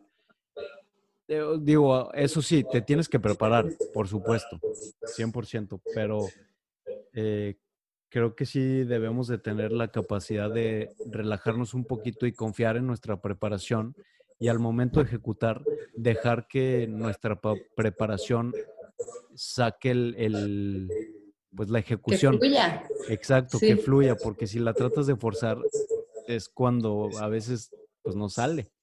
No va a salir. A ver, en la natación eso me pasó, no va a salir. En el triatlón he dejado que fluya y ha funcionado muy bien. muy, muy bien. Bueno, llegamos al, Empezamos nuestra preparación para el Ironman en el 2009, a principios del 2009, y decidimos hacer medio Ironman a la mitad de la preparación justo. empezamos en enero del 2009 y en septiembre había un medio Ironman en Cancún. Llegamos a Cancún, bien preparados, lo hacemos y Tania queda en segundo lugar. y queda calificada para el Mundial de Florida en ese entonces creo que era pero mi cuadradez de mente en ese momento fue, yo estoy entrenando para el Ironman, que es en julio, dentro de siete meses.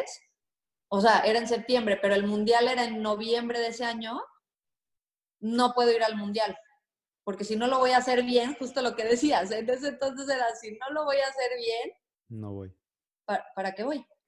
Entonces, ok, en ese momento fue como, pues no importa, no voy al mundial, nuestro plan grande es hacer el Ironman en julio y seguimos entrenando, ¿no? y rechazaste la invitación, Tania. O sea, calificaste y dijiste no. Ajá. Ahorita digo, me estoy, no era tan competitivo, siento, hace 10 años como ahora. El tiempo que hice en ese entonces fue 4, perdón, 5.43 en medio Ironman y quedé en segundo lugar en mi categoría, que era categoría 19 a 25. Ahorita, para calificar al mundial, tuve que hacer 4.58 el año pasado. Entonces, digo, es casi una, son 50 minutos, son cuarenta y tantos minutos que le tuve que bajar para calificar 10 años después. Entonces, en esa época no era tan competitivo, yo no entendía tanto lo que era un mundial de, de Ironman 70.3 y como que dije, no dimensioné y dije, nuestro plan es hacer el Ironman y eso es lo importante y vamos a acabarlo en julio. Como que cortaba un poquito también con mi preparación el, hacíamos el medio Ironman, íbamos a descansar unas semanas y seguíamos con el entrenamiento para el Ironman completo. Si iba al mundial, era no descansar después del medio Ironman y seguir entrenando hasta noviembre de ese año para ir al mundial. Y no me sentía capaz igual. tampoco me sentía capaz. el síndrome del impostor todavía, no me sentía que pertenecía. Este, bueno, llegan tres semanas antes del Ironman, después de un año y medio de entrenar bien, Vicente y yo, de, muy padre que también en, pareja, siento que mucha gente que no lo hace en pareja, su pareja no entiende el, me voy a ir a entrenar seis horas el sábado y voy a estar muerto el resto del sábado y el domingo me tengo que levantar a correr otra vez, no voy a salir. Para Vicente y para mí fue un bonding muy padre el podernos ir a rodar juntos los sábados y voltear todo el sábado en la tarde para levantarnos el domingo a a entrenar. Entonces fue como una parte de nuestra relación bien padre el entrenar juntos para este evento tan importante. Y te ayuda, siento que te ayuda muchísimo ahorita que dices el tener un compañero para lo que sea, ya sea deporte, sea estudio, sea lo que sea, el tener alguien que, porque cuando lo haces solo es muy fácil decir que no y el, y como decir, ay, híjole, pues mañana lo hago, o voy a hacer la mitad, o voy a hacer eh, un poquito, pero pues me voy a ir antes. El tener a alguien más que te esté jalando es súper importante. Y yo creo que sería una recomendación que le daría a todo mundo que está tratando de empezar a hacer ejercicio o gimnasio, lo que sea, agarrarte una pareja porque la intensidad, o sea, e, esa persona te va a estar jalando y va a ser mucho más difícil que tú desiertas o dejes de hacer las cosas. Claro, claro, no, 100%. Además, nos balanceábamos también, bueno, seguimos hasta la fecha, cuando yo estoy enojada, él está feliz y me jala su felicidad, y cuando él está enojado, yo estoy feliz y lo jalo a mi felicidad. En ese, en, en el entrenamiento era muy común que él no se quería levantar y yo le hablaba, oye, no, sí nos tenemos que levantar, ya tenemos el compromiso, ¿no? Y luego, o al revés, yo no quería levantar y me hablaba, oye, ya quedamos, ¿eh? Entonces, sí, era, era este, bien importante tenerlo ahí y para él tenerme a mí también, ¿no? Claro. Este, tres semanas antes del Ironman, después del año y medio de entrenar súper duro, me caigo en el parque. La última, la última serie antes de empezar a descender, que descender es cuando empiezas a bajar la carga de trabajo, voy haciendo mi última serie y choco contra una persona en el parque y me caigo y siento que se acabó mi Ironman. ¿Ibas en, bici, Tania, o corriendo? Iba en bici, iba en bici, choco contra otro cuate que está en su bici también me caigo y termino en el hospital con cuatro desgarres. Lloraba, no, no sabes cómo. Todo mundo, las enfermeras me decían, pero ¿por qué lloras si estás bien? No te rompiste nada. Y yo, no es que no me rompí nada, pero tengo cuatro desgarres que no me van a dejar hacer mi Ironman. Ya estaba, ya, ya, o sea, ya estábamos a tres semanas, ya habíamos hecho todo. Ya has hecho lo más difícil. Ya habíamos hecho lo más difícil, yo no iba a poder hacer mi Ironman. Lloraba y lloraba y lloraba, ¿no? Este, el, el, doctor, buenísima gente, el doctor y, el, el, cuate que nos ayudaba con la fuerza, fueron al hospital y buenísima gente me echaban porras, obviamente todo, mis papás, Vicente, mi hermana, todo el mundo me echaba muchas porras de claro que vas a poder, mis amigas, todo va a estar bien. O sea, como que me trataban de, de, de motivar a que sí lo iba a poder hacer pero ya después me confesó Vicente que el doctor le dijo, ¿sabes qué? Va a estar muy cañón que Tania acabe el Ironman. Ah, pero eso no me lo decían, y eso me lo dijeron después de que acabamos el Ironman, ¿verdad? Pues ya, como que me ayudó muchísimo esa, ese positivismo de la gente alrededor, porque empecé yo a creerme el, ok, me caí, me lastimé, pero sí voy a poder. ¿Y los desgarres qué tan gachos fueron o qué tan severos? O sea, no pude correr hasta dos días antes del Ironman. Así. Me dijeron, no, no corras nada más, nada. Si puedes andar en bici, pero mejor espérate dos semanas. Y me acuerdo que tenía la pierna del tamaño de una pelota, o sea, una bola del tamaño de una pelota de básquet. Impresionante, pero bueno, este, en mi cabeza ya en ese momento ya no existía no hacerlo, como que fue, ni modo, aunque, aunque me arrastre, lo termino, vámonos, ¿verdad? Llegamos a Austria, este, fueron mis papás, fueron mis suegros, fue mi hermana y mis cuñados. Teníamos a toda la porra. Empezamos el Ironman, Vicente y yo, yo era obviamente un poco mejor nadadora, entonces me voy, bueno, empezamos en el Ironman, empiezan hombres y mujeres juntos, ¿no? Empiezo el Ironman, eh, digo, empiezo nadando y, y le saco como 10 minutos y en la bici, a la mitad del recorrido, me alcanza. Vicente. Y me dice, ¿qué onda? Ajá, me alcanza Vicente. Y me dice, ¿qué onda? ¿Nos vamos juntos? Órale, vámonos juntos. Entonces, eh, nos vamos juntos en la bici y nos vamos juntos todo el maratón. El maratón ha sido una de las experiencias más emotivas de mi vida. Son unos ups y downs mentales impresionantes. Sientes que ya no puedes más, pero también dices, ya llegué hasta aquí con todo el esfuerzo del mundo, está mi familia aquí, lo mismo, está, está mi familia aquí echándome porras, ni modo que no lo acabe. Lo de los desgarres no me volví a acordar en todo el Ironman. Dicen mis papás que estaban, rezaban porque decía acabara, porque decían, si esta acaba lastimada de por vida por esto, no se lo va a perdonar nunca, pero pues ni modo, que lo acabe, ¿va? este, total, nos vamos, nos vamos corriendo juntos, Vicente y yo, acabamos juntos y de las mejores experiencias de mi vida. Oye, ¿planearon irse juntos? No. ¿O traían ustedes ritmos totalmente diferentes? Habíamos dicho cada quien a su paso. Yo antes de caerme había estado corriendo muy bien. Había empezado me había empezado a gustar mucho correr entonces había estado corriendo bien. Sabíamos que en la bici igual nos íbamos a poder ir juntos, pero en la corrida yo me iba a despegar. Al momento de que, yo sabía que estaba un poco lastimada y que me había alcanzado en la bici y sabía que esa experiencia no iba a ser igual si la acabábamos separados a si lo acabábamos juntos, en ese momento dijimos, no, sí vámonos juntos y fue la mejor decisión que pudimos haber tomado, al menos yo. También, no sé si hubiera, si sin la caída o, si no me hubiera ido con Vicente hubiera podido hacer un tiempo más rápido en el Ironman, pero al final lo que importaba era que yo era un Ironman y que lo había acabado con el amor de mi vida. Wow. Entonces, experiencia, nada nos la iba a quitar nadie. No, hombre, qué, este, qué fregón. Oye, Tania, y, eh, te voy a interrumpir rapidísimo para explicación, cultura general. ¿Qué significan los números en el Ironman? Que no sé, porque es Ironman 70 puntos, Ironman ta, ta, ta.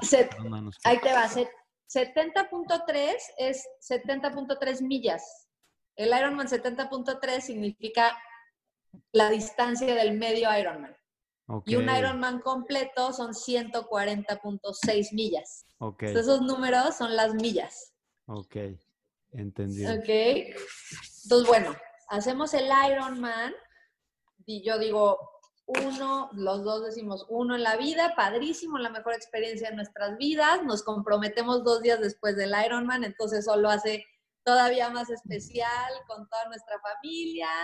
Regresamos a organizar boda y 2011, antes de la boda, decidimos mudarnos a Houston. Llegamos a Houston recién casados y lo primero que hace Tania es buscar un equipo de triatlón porque estaba picadísima con el triatlón. Después del Ironman como que habíamos dejado por la boda, por la organización, la luna de miel, no sé qué. Pero ya casados dijimos, pues hay que intentarlo otra vez. Entonces la competitividad de Tania otra vez vuelve y dice, ahora sí lo quiero hacer bien. ahora sí voy a buscar un entrenador para mí, Tania, porque estoy en Houston, porque no tengo idea qué voy a hacer, porque necesito entretenerme mientras Vicente trabaja y porque todavía no tengo hijos y es el momento de comprometerme y ver hasta dónde puedo llegar ahora sí. Como que ahora sí ya traía la cosita otra vez. De, de saber cuál es tu límite, de realmente eh, qué puedo hacer. Exacto. A ver hasta dónde puedo llegar en este deporte. Ahora sí como que ya estoy lista. Ya lo disfruté, ya hicimos nuestra Ironman juntos. Ahora, pues a ver hasta dónde puedo llegar. Conseguimos, bueno, sí, conseguimos a nuestro entrenador, entrenamos con él dos meses, nos inscribimos, te digo que estábamos en Houston y el triatlón más cercano era Austin. que era un triatlón muy padre que hacían en, en Austin en mayo. Y llego y dos, ya muy bien entrenada, de que ahora sí, este, en los triatlones que había hecho en Miami, mi mejor tiempo en Olímpico había sido 2.30. Entonces mi meta era, voy a bajar de 2.30 y a ver cuánto le puedo bajar a los 2.30. Llego a Austin, un día antes de ir a recoger nuestros paquetes, digo, se me hace que estoy embarazada. Entonces me hago una prueba de embarazo. Y sí. Y le digo a Chente, Chente, estoy embarazada, no puedo hacer el triatlón. Y Chente, qué emoción, qué padre. Y yo, pero no, ¿cómo? Voy a hacer...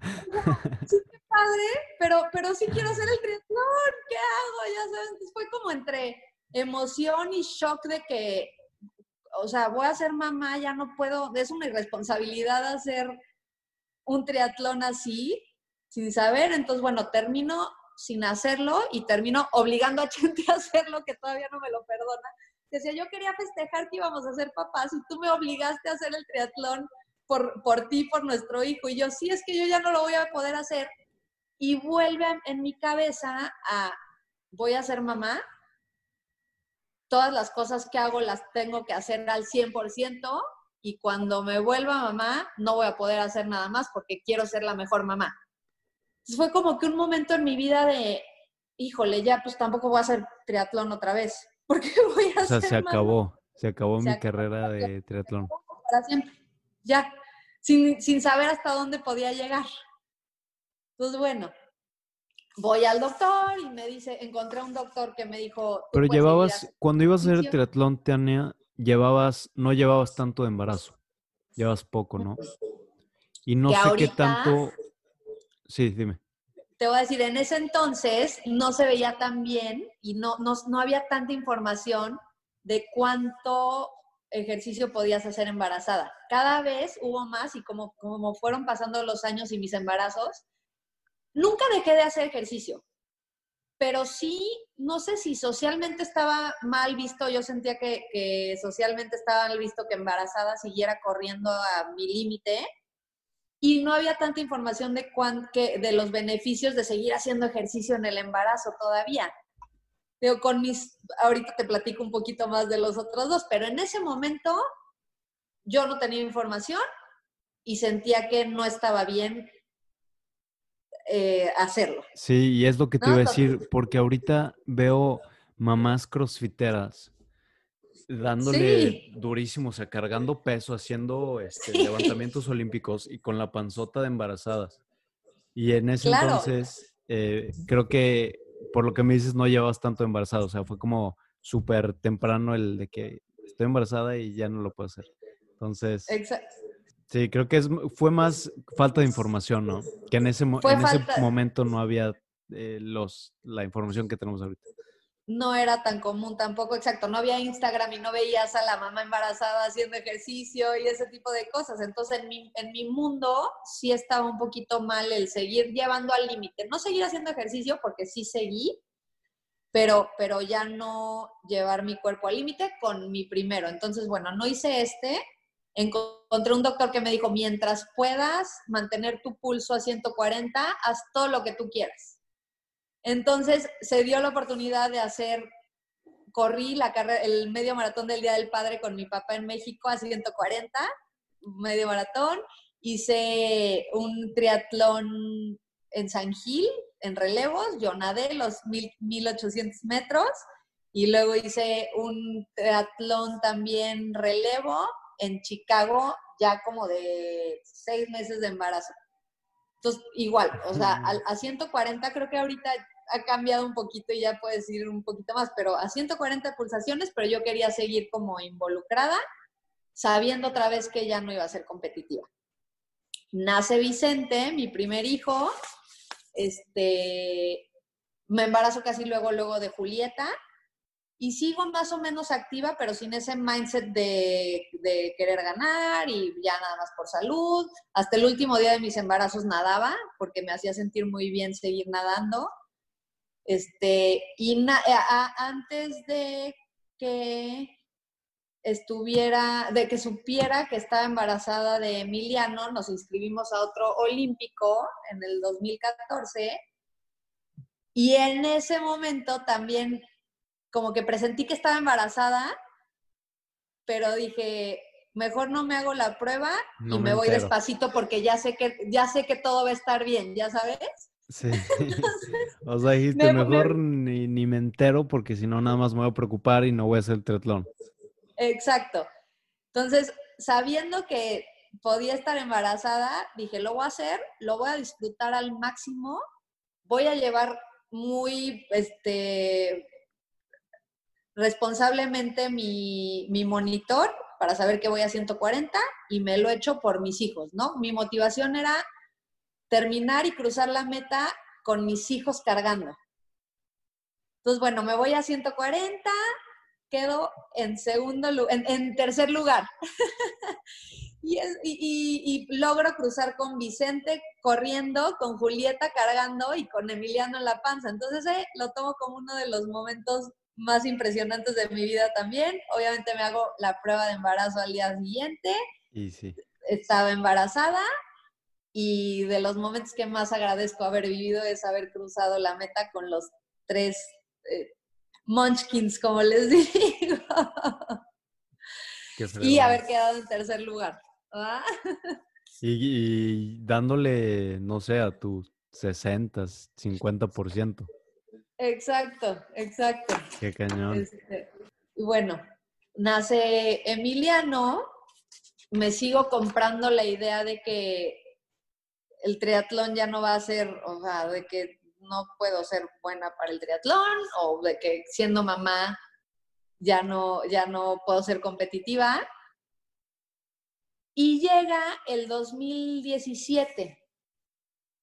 En la empresa de Vicente en el 2008 se nos ocurrió, entrenando para el maratón de Nueva York, hacer, entonces em, eh, empezamos con el reto Runman en el 2008 y cada año cambiamos el reto. En el 2008 decidimos que íbamos a lanzar la opción de 10 kilómetros o 3 kilómetros a los colaboradores de la empresa y que les íbamos a ofrecer un plan de entrenamiento junto con un plan de nutrición y un plan de fuerza para que lo pudieran lograr. Entonces era un año de entrenamiento para lograr sus 3 kilómetros o 10 kilómetros. Tuvimos 35 colaboradores que lo hicieron y de esos 35 hemos tenido gente que, que terminó corriendo maratones, gente que sus hijos terminaron este, dedicándose al deporte y, demás, ¿no? Está padrísimo ese reto, Radman, eh, Tania, y se me hizo súper interesante y te quería preguntar, de hecho, de esto. Por lo que viene en su página, es un reto que ustedes lanzan, que ahorita ya dijiste que va cambiando todos los años. Un reto que ustedes lanzan a los trabajadores de Ranman, que es la empresa donde de, tu esposo, eh, y ustedes les ofrecen por lo que vi, tienen entrenadores en diferentes estados de la República y les ofrecen plan, como ya dijiste, entrenamiento, nutrición, pero no sé cómo funcione en el sentido de el, empleado tiene que pagar algo o es algo que la empresa le, le ofrece a cualquier empleado y eh. ustedes absorben todos los costos administrativos y Así es, no, se, le ofrece al empleado opcional 100% sin ningún incentivo extra. El que gana el reto Ranman no tiene un premio más que un reconocimiento y la empresa absorbe el, el costo absoluto. Dependiendo, como que fue, fue evolucionando conforme a los años. Este año íbamos a hacer el décimo reto Ranman y cada año iba cambiando. Los últimos, por ejemplo, el primer año hicimos el reto de los 10 kilómetros. Después se hizo uno de darle la vuelta al mundo virtual, como el quinto reto. Bueno, hubo un triatlón, luego hubo uno de darle la vuelta al mundo virtualmente. ¿Cómo es eso? Teníamos una ruta que empezaba en San Luis, le dábamos la vuelta al mundo por, este, en Strava Ah, subías, subías tus kilómetros a la plataforma de Strava, que es una plataforma que te, que te marca los kilómetros. Y por ejemplo, si íbamos en tierra, podías correr o andar en bici. Y si íbamos en mar, podías nadar o remar. Pero lo padre de este reto era que de 5 de la mañana a 11 de la noche tenía que haber un colaborador, al menos en movimiento. Si un minuto de esas horas no había nadie haciendo ejercicio, moviéndose, nos regresábamos al principio del reto. Entonces fue, éramos como 150 colaboradores con una comunicación impresionante. Hicimos equipos y, tenías que avisar 15 minutos antes de que, de que empezaras el ya estoy listo, ¿quién me va a pasar la estafeta? Todo esto virtualmente, ¿verdad? Porque todo el mundo, eh, había gente en Aguascalientes, en San Luis, habíamos gente en Houston y, este, te ponías de acuerdo con el que iba a terminar a la hora que te tocara a ti, de ya, ya empecé, órale, ya puedes acabar. Y así le dimos, nos tardamos cuatro meses en darle la vuelta al mundo. Wow. Y está Padre, está padre esa, esa eh, no sé, como analogía de hacer el kilometraje suficiente como para darle la vuelta al mundo teóricamente. Y no sé de dónde viene esta idea del reto Randman también. No sé a quién se le ocurrió y por qué eh, sale esta idea de retar a los trabajadores o a los colaboradores de Randman, retándolos físicamente. Obviamente tiene muchísimos beneficios el eh, que hagan deporte, el que mejoren su estilo de vida en cuanto a nutrición. Y creo que o sea, en el sentido personal es algo súper padre porque el hacer este tipo de eventos o retos personalmente hace que te demuestres que eres capaz de mucho más y que tienes, eres más que nada más un trabajador de Randman. Eres, puede ser lo que sea. O sea, te, te, ponen el reto de hacer 10 kilómetros, órale, lo hago. Te ponen el reto que vi que hiciste el, el, creo que el Nevado de Toluca, órale, lo hago.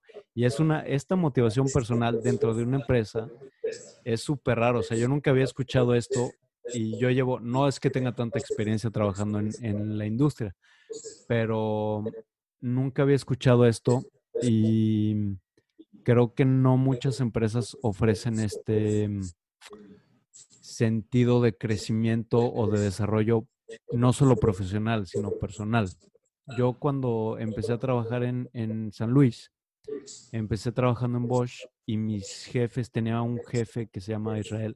Saludos a Israel era súper bueno, o sea, e, era cada semana me, me agendaba una junta para, para preguntarme cómo me sentía, que no solo en el trabajo, sino que, que cómo me veía futuro, qué, qué, era lo que quería y demás.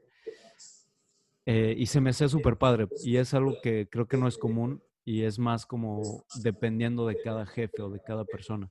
Pero este reto random se me hizo súper interesante y me gustaría saber cómo el, cuál es el fondo sí ha estado increíble. La verdad es que hemos visto cómo ha cambiado la actitud de la gente, cómo se han involucrado cada vez más con la empresa, cómo se han, cómo ha cambiado su, su forma de vida.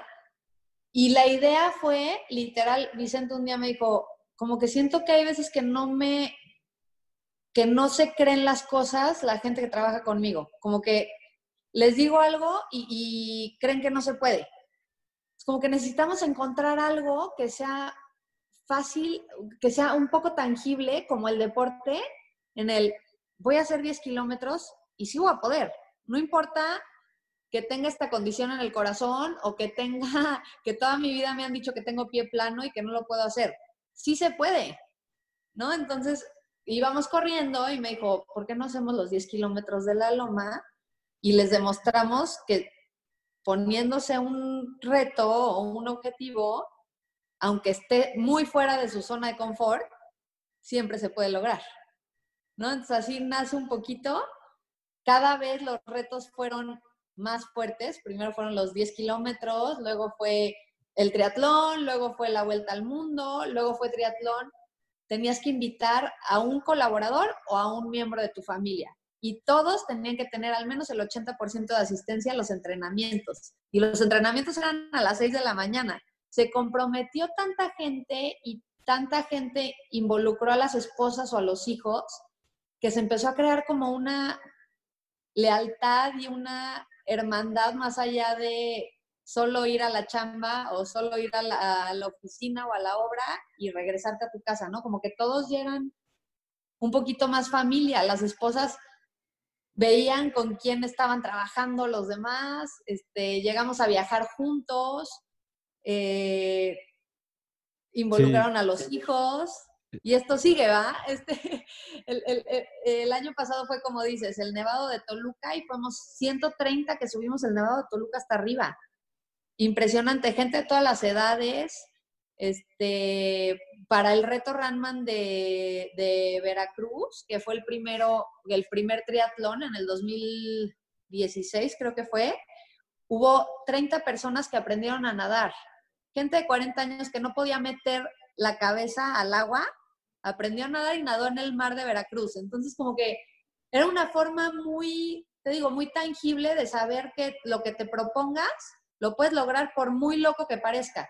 Y eso pues lo llevas al, trabajo un poquito más fácil, como que te das cuenta que lo que te están pidiendo no está tan fuera de, de lo Sí, fuera de, serie, no está tan loco. Nada está fuera de alcance. Sí, realmente es ponerte una meta clara y hacerlo. Y se me hace súper padre, se me hace muy interesante este, este reto, Tania, el inculcarle a los colaboradores o empleados de Ranman, como que también le, le, le, das un sentido más a la vida, o sea, no es nada más trabajar. Es, ok, saliendo de trabajar ya sabes que tienes que comer bien, tienes que dormir, porque al día siguiente tienes que entrenar. Entonces, claro. tienes que ponerte pilas y esto te da energía para en el trabajo, eh, pues rendir mejor, porque si quieres mentalmente estar bien en tu trabajo, en tus estudios, en lo que sea, es muy importante. Creo a mí se me hace un factor súper importante el físicamente estar bien. Además que te da una como calma y eh, pues cada quien lo toma de diferente manera. Yo siento que el, el deporte de, de alguna manera es como una meditación porque tienes que estar ahí, tienes que estar concentrado en el momento. Entonces, eh, se me hace súper padre y súper interesante este, este reto random. Pero bueno, perdón por, perdón Oye, cambio, no, no, padrísimo, de verdad que nos dimos cuenta cómo en vez de llegar todos cansados, recién este, despertados con su café, llegaban todos súper activos. Decía Vicente, ¿ahora dónde los apago? Porque esa endorfina de la mañana te mantenía emocionado y vivo y feliz. Eh, no, muy padre. Pero sí, ha sido un gran, gran proyecto. Este año, ojalá se pueda hacer. Este año teníamos programado ir al triatlón de Huatulco, la mitad de la gente tenían la opción de escoger triatlón o senderismo. Se inscribieron 300 personas y la mitad iba a ser el triatlón de, imagínate, 35 que empezamos en el 2010, ahora son 300. La mitad iba a ser el triatlón de Huatulco y la otra mitad iba a ser eh, una caminata de 23 kilómetros en, en Oaxaca, muy padre. Pero bueno, esperemos que el próximo año lo podamos hacer. Oye, pero no fue en el 2019 eso, Tania. Como que vi, en la página vi que fue en el 2019 eso. No sé. No, 2019 fue Nevado de Toluca y en 2019 te inscribiste para ah. hacer 2020. Sí, 2019 fue, el lanzamiento. Es que cada año hacemos un lanzamiento en grande. Nadie sabe más que Vicente y yo qué, va a ser el reto Runman del siguiente año y hacemos un evento con toda la empresa, viene la gente de, toda de, todas las plazas, casi siempre traemos a un expositor, este año trajimos a Tal Ben Shahar, luego, luego lo googleas por ahí, muy padre. Eh, y mm, dio su plática y presentamos el reto y muy padre. Oye, ¿tú, tú planeas el reto de todos los años? ¿O quién lo planea? Vicente y yo somos los masterminds. Wow. Y luego ya, sí, nos ayudan a, aterrizarlo para ver toda la logística. Martita y, y Lulú y gente ahí de la empresa de recursos humanos, pero, pero Vicente y yo somos los que ideamos cada año el reto. Y obviamente lo hacen ustedes. Claro, claro. siempre gano. Siempre le ganas a Siempre Vicente. lo gano. Claro. Oye, no, sí, muy padre. Sí, De- perdón, te interrumpí, te interrumpí. En, estabas platicando, Tania, de, del... Chetumal, Sí, ¿verdad? Ahí, De- donde, ahí viene donde fue el, el, el reto Runman del 2017, fue hacer un triatlón olímpico o un sprint e invitar a un colaborador y a un miembro de la familia. Nos vamos a Chetumal, me llevo a mi papá, a mi mamá, toda mi familia lo hace, mi hermana lo hace, el novio de, la de mi hermana, como que era incluir a la familia. Estamos todos ahí. Este, y Tania queda en primer lugar y califica para el Mundial de categorías, que era el Mundial del 2018 de Australia, Gold Coast, Australia, de la categoría 30, eh, sí, 30, 34 años. Y yo, ¿cómo? O sea, I still got it, ¿no? Como que, que- no lo puedo creer. que no era tu Quedé, tirada. no era mi tirada, mi tirada era ir al reto Runman con todo mundo, este, disfrutarlo, y me di cuenta que disfrutándolo, pues salieron, se hizo magia, y gané, este, y me gané mi lugar para Australia. Obviamente ahí empecé a dejar de dudar. Yo creo que ese fue uno de los días más importantes de mi vida en el que dije, no sé si fue suerte, destino o no, pero tengo que empezar a creer que esto, que yo que, que- puedo hacer esto bien. Tengo que empezar a creer en mí. Gané, gané. ¿Y cómo gané? Pues disfrutándolo. ¿Y cómo gané? Con esa energía de, de la gente echándome porras. Tenía todo Ranman. Tania, ¿no? Tenía mi familia ahí. Tania, tenía mis hijos. Fue el primer triatlón que me vieron mis tres hijos y gané. Entonces dije, esta vez, claro que voy a tomar la oportunidad de ir, no me importa que sea en Australia, claro que nos vamos a Australia. Obviamente Vicente, todo su apoyo siempre, me dijo, claro que nos vamos a Australia, dile a tus papás si se quieren venir a Australia y nos vamos todos. Entonces nos fuimos en el 2018, toda la familia a representar a México al Mundial de Triatlones Olímpicos. En el transcurso del 2018, en preparación para el Mundial, yo decía, este Mundial va a ser como ese sueño que nunca logré con la natación de ir a las Olimpiadas. Estas son mis Olimpiadas. No puede haber nada mejor que esto. Voy a representar a México, voy a hacer lo mejor que pueda y lo voy a hacer bien. Empecé a entrenar 2018 tenía un entrenador que me mandaba los entrenamientos y, bien, estaba contenta con él. Y de repente se, se atraviesa un viaje a Colorado en verano con la familia. Y le digo, Chente, la verdad es que sí quiero tener, seguir teniendo ese balance y no puedo decir que no porque voy a ir al mundial. Entonces vámonos a Colorado, pero déjame buscar un grupo con quien pueda entrenar para no perder esos días de entrenamiento, ¿no? Me meto a googlear y me encuentro el equipo de Andy Potts, que es uno de los mejores triatletas de, del mundo, que sigue siendo, es uno de los triatletas más grandes de edad, ahorita tiene 43 años y lleva 19 años en el top de triatlón. Lleva 19 años siendo al menos décimo lugar mundial. Fue campeón mundial y demás. Entonces lo, ve- veo, ves- veo esta oportunidad de, está en Colorado y está haciendo un campamento en el que eh, te- te quedas y nadas y entrenas en el Centro Olímpico de Colorado Springs, donde entrenan todos los atletas olímpicos de, de Estados Unidos. Y yo, vamos, Vicente, vamos, órale, vamos. Entonces tomamos la oportunidad, vamos a ese camp y ese camp cambió mi vida. Entrenamos eh, con, con Andy toda la semana y el último día nos hacen subir una montaña que se llama Pikes Peak, que yo no tenía ni idea de que existía, y es una de las montañas pavimentadas este, de las más altas que puedes eh, rodar. Subes 14 mil pies y son en, tre- en 13 kilómetros vas pura subida. Te echas cuatro horas en, en 13 kilómetros. Entonces voy subiendo y me empieza a subir, la montaña me empieza como, estaba fumadísimo, pero la montaña siento que me empieza a subir, a subir, a subir, a subir, a subir.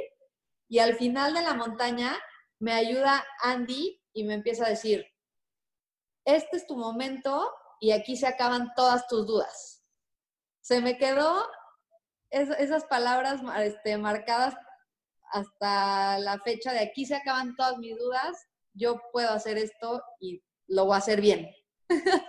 y él, él, pero él no sabía, él no tenía el background que tú tenías de como dudar de ti misma en las cosas. Nada, no. Wow. Él no me conocía. Él, como que fue un, eh, un, una voz que yo necesitaba escuchar. Ya termino Pikes Peak y digo, pues quiero seguir entrenando muy bien, me cambio a entrenar con ellos, me llevan al Mundial de Australia y bajo, no sé si te acuerdas que te dije que había hecho en Miami antes de tener hijos, 2.30, llego a Australia con el apoyo de mis hijos, con el apoyo de mis papás, hago 2.23 y me la empiezo a creer. quedé, no quedé en un muy buen lugar, quedé como en lugar 35, ni me acuerdo, pero para mí fue otra vez una de las mejores experiencias de mi vida, haber bajado lo que bajé y enfrente de mis hijos haber cruzado la meta con el uniforme de México. Había sido como todo por lo que había luchado tantos años, ahí había, había, ahí había terminado. Claro, representar a México yo creo que ha de ser de las cosas más impresionantes que puede vivir un atleta y más porque es algo que no te imaginabas y es algo que te quería preguntar.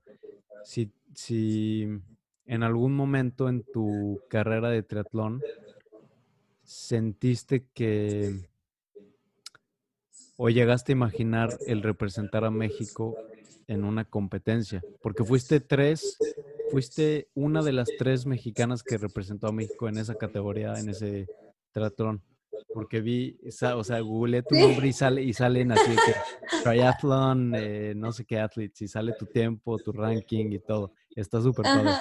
Entonces, mi pregunta es, em, si llegaste en algún momento a pensar, cuando tú empezaste a hacer triatlón, que podías llegar a, a representar a México, o hasta cuándo como que te dijiste, oye, pues a lo mejor sí puedo ser buena.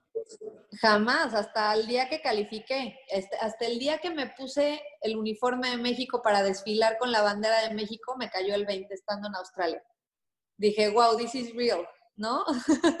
ya estoy representando a México con el uniforme, la bandera y mis hijos viendo. Ya sabes, como que eso para mí era súper importante, el que mis hijos vieran que estaba representando a México en un, en un mundial.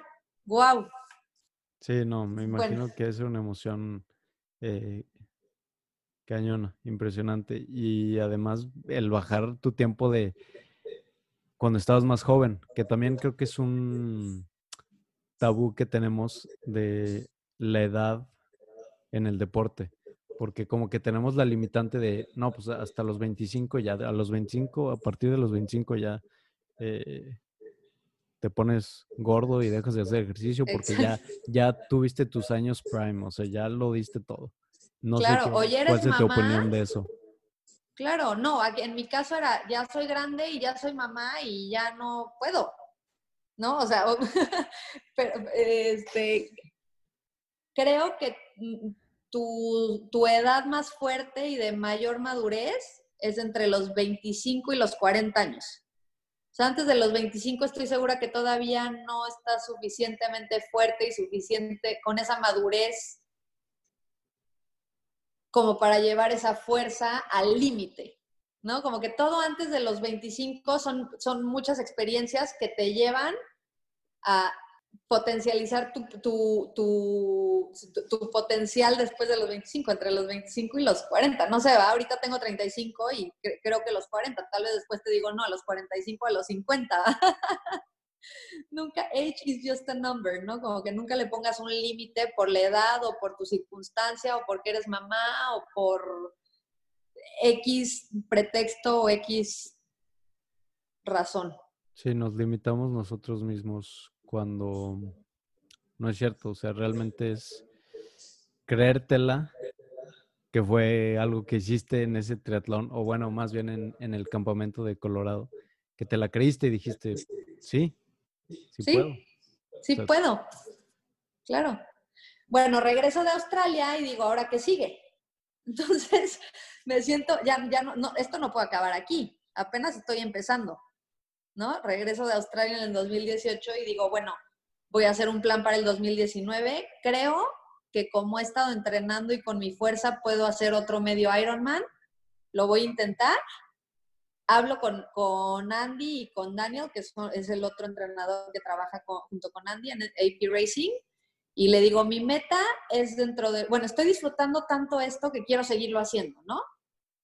Y mi meta es en algunos años bajar de cinco horas de, en, el medio en el medio Ironman como te comenté, en el 2009 había hecho 5.40 y tantas y bajarle de 5 era un tiempo rudo, ¿ah? no, no, no estaba fácil, entonces mi plan era seguir poniéndome fuerte para en algunos años, 2020, 2021, bajarle a 5.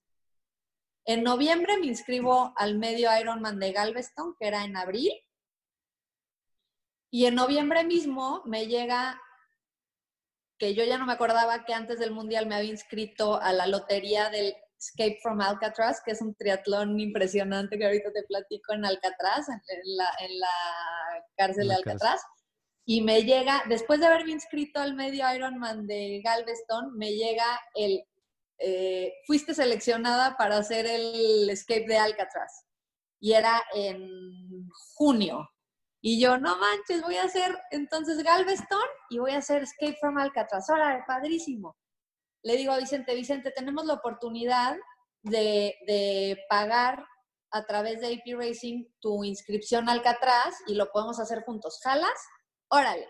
Entonces, después de muchos años volvimos a hacer juntos un triatlón Vicentillo en Alcatraz. Pero bueno, se me llena en abril el medio Ironman, en junio Alcatraz empezamos a ver fechas para el reto Runman del 2019 y la única fecha que quedaba era una semana después del Nevado, digo, de, de, Galveston en abril, hacer el Nevado de Toluca. Puede ser. El medio el Nevado de Toluca. ¿Qué hago? Le hablo a mi entrenador y me dice, no, de que lo puedes hacer, te va a doler, te va a doler el medio Ironman, te va a doler sobre todo la bajada del Nevado de Toluca al, una semana después de tu medio Ironman. Vámonos, órale, venga.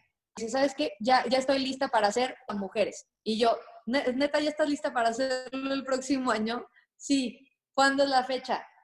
Eh, finales de abril. Y yo, ok, entonces era noviembre y yo tenía en abril eh, reto Runman, perdón, media Ironman de Galveston, una semana después reto Runman y perdón, perdón, finales de mayo 10K de aguas abiertas con mi hermana y a la semana siguiente Escape from Alcatraz.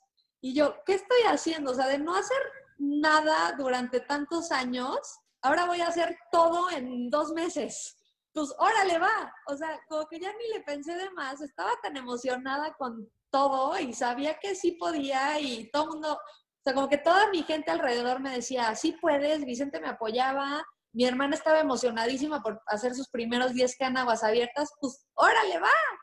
Llegó abril y hago, hago el medio Ironman de Galveston y hago 4.53 le bajo siete minutos a lo que me había puesto como objetivo en los próximos dos años. Ya sabes, yo había dicho, quiero bajar de cinco horas y hago 4.53 ya en abril. O sea, después de cuatro meses de, de, entrenar, de la emoción, quedo en sexto lugar. Califico también para el Mundial de 2019. No tomo el lugar ahora sí porque, porque ya de verdad era demasiado, pero como que no me, no me duele y, sigo disfrutando lo que viene, ¿no? Entonces, emocionadísima porque le bajo, le, le bajo lo que yo creía que me iba a tardar dos años en bajarle. Llego al reto Runman a la semana siguiente, hacemos el Nevado de Toluca, impresionante, este, agradecida con poder subir la montaña.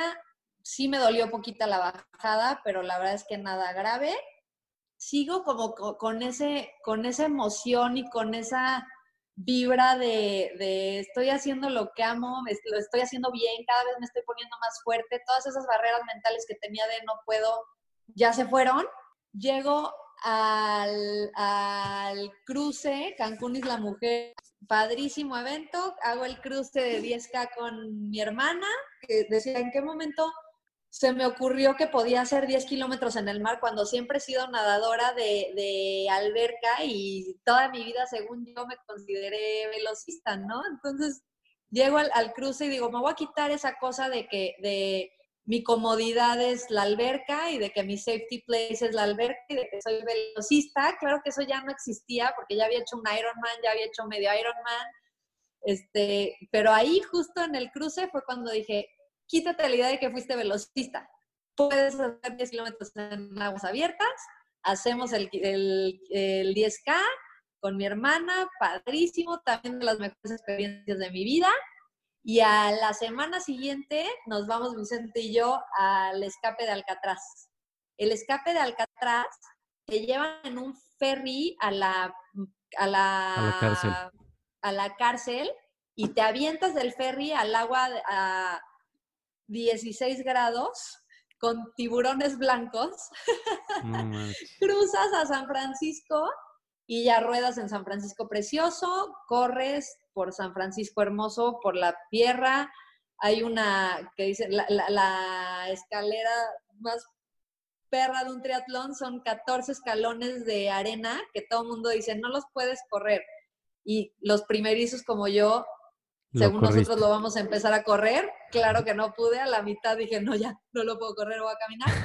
Pero bueno, un día antes, cuando vas a recoger tus paquetes, veo el podio y digo, híjole, estaría padrísimo subirme a ese podio. Hago Alcatraz, lo disfruto otra vez como nunca en mi vida y me subo al podio ese día en tercer lugar. Entonces, claro que ahí ya Tania se había quitado esas barreras de no puedo, de no pertenezco, y fue de los momentos que dije, aquí estoy, estoy en el podio, sí puedo, sí pude y lo voy a seguir disfrutando así como hoy el resto de mi vida. Qué cañón. Y todas las veces que, por lo que estás platicando, Tania, siento que todas las veces que te has subido a podio, que has ganado en triatlón, como que sigues esa regla del 85%, como que no es tanto al momento de ejecutar no te exiges tanto como te exigías en natación, ¿cierto? No tienes esa presión. Es más disfrutar el momento y confiar en que te has preparado bien para hacer las cosas y llegas y nada más ejecutas. 100%. Y si, y si ejecutas con esa pasión y con ese amor, las cosas van a salir, sin cuestionarte de más. Esa es, es la conclusión a la que he llegado. Sin, piensas, te preparas haces tu plan, pero el día de la competencia, deja que fluya, deja que salga y hazlo con todo el amor y hazlo con, con esa pasión con la que se supone que debes de hacer las cosas que amas, ¿no? Claro, sí, a, las competencias nada más se van a recoger las medallas, ¿no? Exactamente. y a disfrutar. Y ya, bueno, mi última aventura del 2019 fue, terminó esa primera parte, y yo, bueno, ahora que hago la segunda parte del año, me inscribo al, triatlo, al medio Ironman de Waco, en Texas, en octubre. Lo corro y estando ahí, em, digo, otra vez lo voy a disfrutar al máximo, nado muy bien, ruedo muy bien y corriendo escucho a un voluntario que dice, ahí vienen las punteras, ahí vienen las punteras, y me doy cuenta que soy de las punteras. Termino en cuarto lugar eh, general, en tercer lugar de mi, de mi, categoría y califico para el Mundial de Nueva Zelanda, que se iba a llevar a cabo ahorita en noviembre en Nueva Zelanda y está pospuesto para ver cuándo, cuándo, o sea, estamos esperando cuándo se va a hacer, pero estoy teóricamente calificada para volver a representar a México en el Mundial ahora de Ironman 70.3 en Nueva Zelanda cuando, cuando nos digan cuándo es la fecha. Oye, ¿cuándo crees que se vuelva a reanudar eh, eventos deportivos? La verdad, yo creo que este año no. Tuve la esperanza al principio de la pandemia que sí se reanudaran la segunda parte del año y fue como que un duelito durante la pandemia de seguir entrenando porque en noviembre tenía mi, mi competencia y a la mitad, la vez que como se fueron dando las cosas, Nueva Zelanda cerró las fronteras, este, no está fácil viajar y no se ve por dónde todavía podamos ir y venir de todo el mundo a un evento deportivo de más de 2.000 personas, yo creo que va a tomar tiempo para que se vuelva a hacer. Sí. Entonces, no sé, yo sigo entrenando, seguí entrenando toda la pandemia al principio con miras a, así competir este año, pero ahora a mantenerme activa y motivada para, para que cuando nos digan va, estar lista. Sí, qué padre. Y ahorita en, en qué dices de la pandemia, Tania, este, me comentaste de un reto que estuviste haciendo en la pandemia que se me hace una locura. Y Loquísimo. Eh, me gustaría que me platicaras de este reto. ¿Qué es y, y, por qué se te ocurrió hacer esto? Ahí te va. Cuando, cuando me di cuenta, te digo que empecé con la pandemia con la, con la idea de que sí se iba a hacer el mundial, entonces voy a seguir entrenando, venga lo que venga. ¿No? Nos encerramos, empezamos con homeschool con los niños y de repente había días que yo no me levantaba a entrenar porque había, por el pretexto de tengo que eh, ponerle las clases a mis hijos, tengo que hacer de comer, tengo que limpiar, tengo, tengo, tengo, tengo, tengo, y no me levantaba a entrenar hasta que dije, no, levántate como si sí fuera a hacer el mundial. Si te tienes que levantar a las 4 de la mañana, levántate a las 4 de la mañana.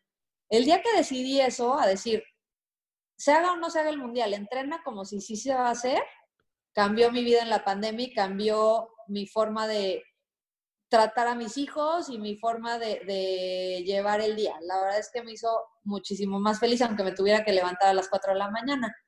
El día que nos dicen no, se, no va el mundial 100%, como que esto era yo pensando en que no se iba a hacer, pero no estaba segura. El día que nos dicen no va, digo, necesito encontrar un reto porque si no, de verdad, mentalmente no sé si voy a poder. Tal vez puedo, pero necesito tener ese reto.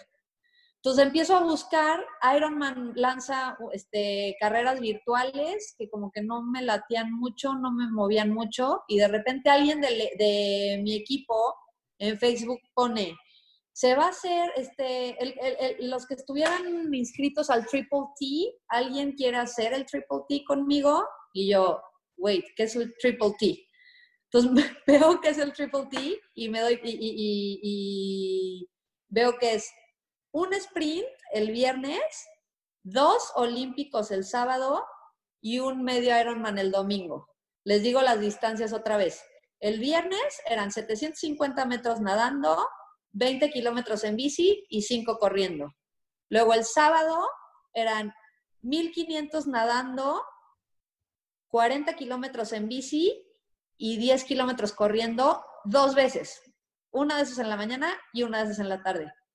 Y el domingo, un medio Ironman, que son otra vez 1800 metros nadando, 90 kilómetros en bici y 21 kilómetros corriendo. Es como que eso investigo y digo, eso sí me late. O sea, eso es un muy buen reto que me va a hacer levantarme a las 4 de la mañana. Algo más, no estoy tan segura. Eso sí me va a hacer levantarme a las 4 de la mañana y a partir de ahí cambió mi pandemia, cambió mi motivación y cambió el, voy a hacer, me voy a levantar a las 4 de la mañana para lograr mi reto. No, hombre, Tania, está, está de locos ese reto y me, me da mucha curiosidad no nada más de, de, este reto del Triple T, sino a lo largo, o sea, todo lo que has hecho, porque realmente, como te dije al principio, me mandaste como tu CV deportivo, dije que, o sea, ¿en qué momento? ¿Cómo puede una persona hacer tanto en tan pocos años o tan corta edad? Y me, me da curiosidad, ¿qué es lo que te hace querer hacer todo esto? O sea, ¿por qué alguien querría en medio de la pandemia hacer un triatlón sprint, dos olímpicos y medio Ironman. ¿Por qué? Porque alguien quiere hacer eh, medio maratón, porque alguien quiere correr un maratón, porque ¿Sabes? ¿Qué es lo que te, lleva o te motiva a hacer eso? Yo creo que, pues digo, me lo he preguntado muchas veces en los momentos de debilidad, el típico, ¿por qué estoy aquí? ¿Por qué, ¿Por qué se me ocurrió hacer esto? ¿Por qué? Pero una, y bien importante, es demostrarme a mí misma de que lo que me propongo lo puedo lograr.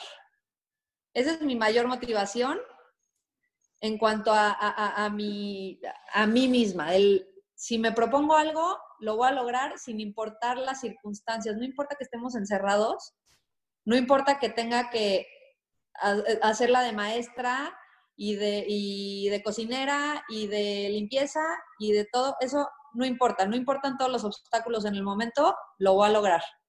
Otra, ahorita, y mi, mayor motor son mis hijos, mi esposo y mi familia, el que vean que pase lo que pase, siempre puedes lograr algo, ¿no? Que ellos lo, que ellos lo vean también, el que es esa cultura del esfuerzo que me inculcaron mis papás con su ejemplo, como mi papá que corría los maratones, mi mamá que se levantaba a trabajar todos los días, quiero que mis hijos lo vean, que, no, que, que su mamá a pesar de, las circunstancias, se levantó todos los días a lograr su objetivo y no se dejó caer, ya sabes, y también un poquito, y se los dije a mis papás, en este momento sí era un poquito el agradecer y demostrarle a mis papás que educaron y que formaron a una persona fuerte, ¿no? Que no se iba a dejar caer en la pandemia y que iba a, no sé, a luchar siempre, ¿no?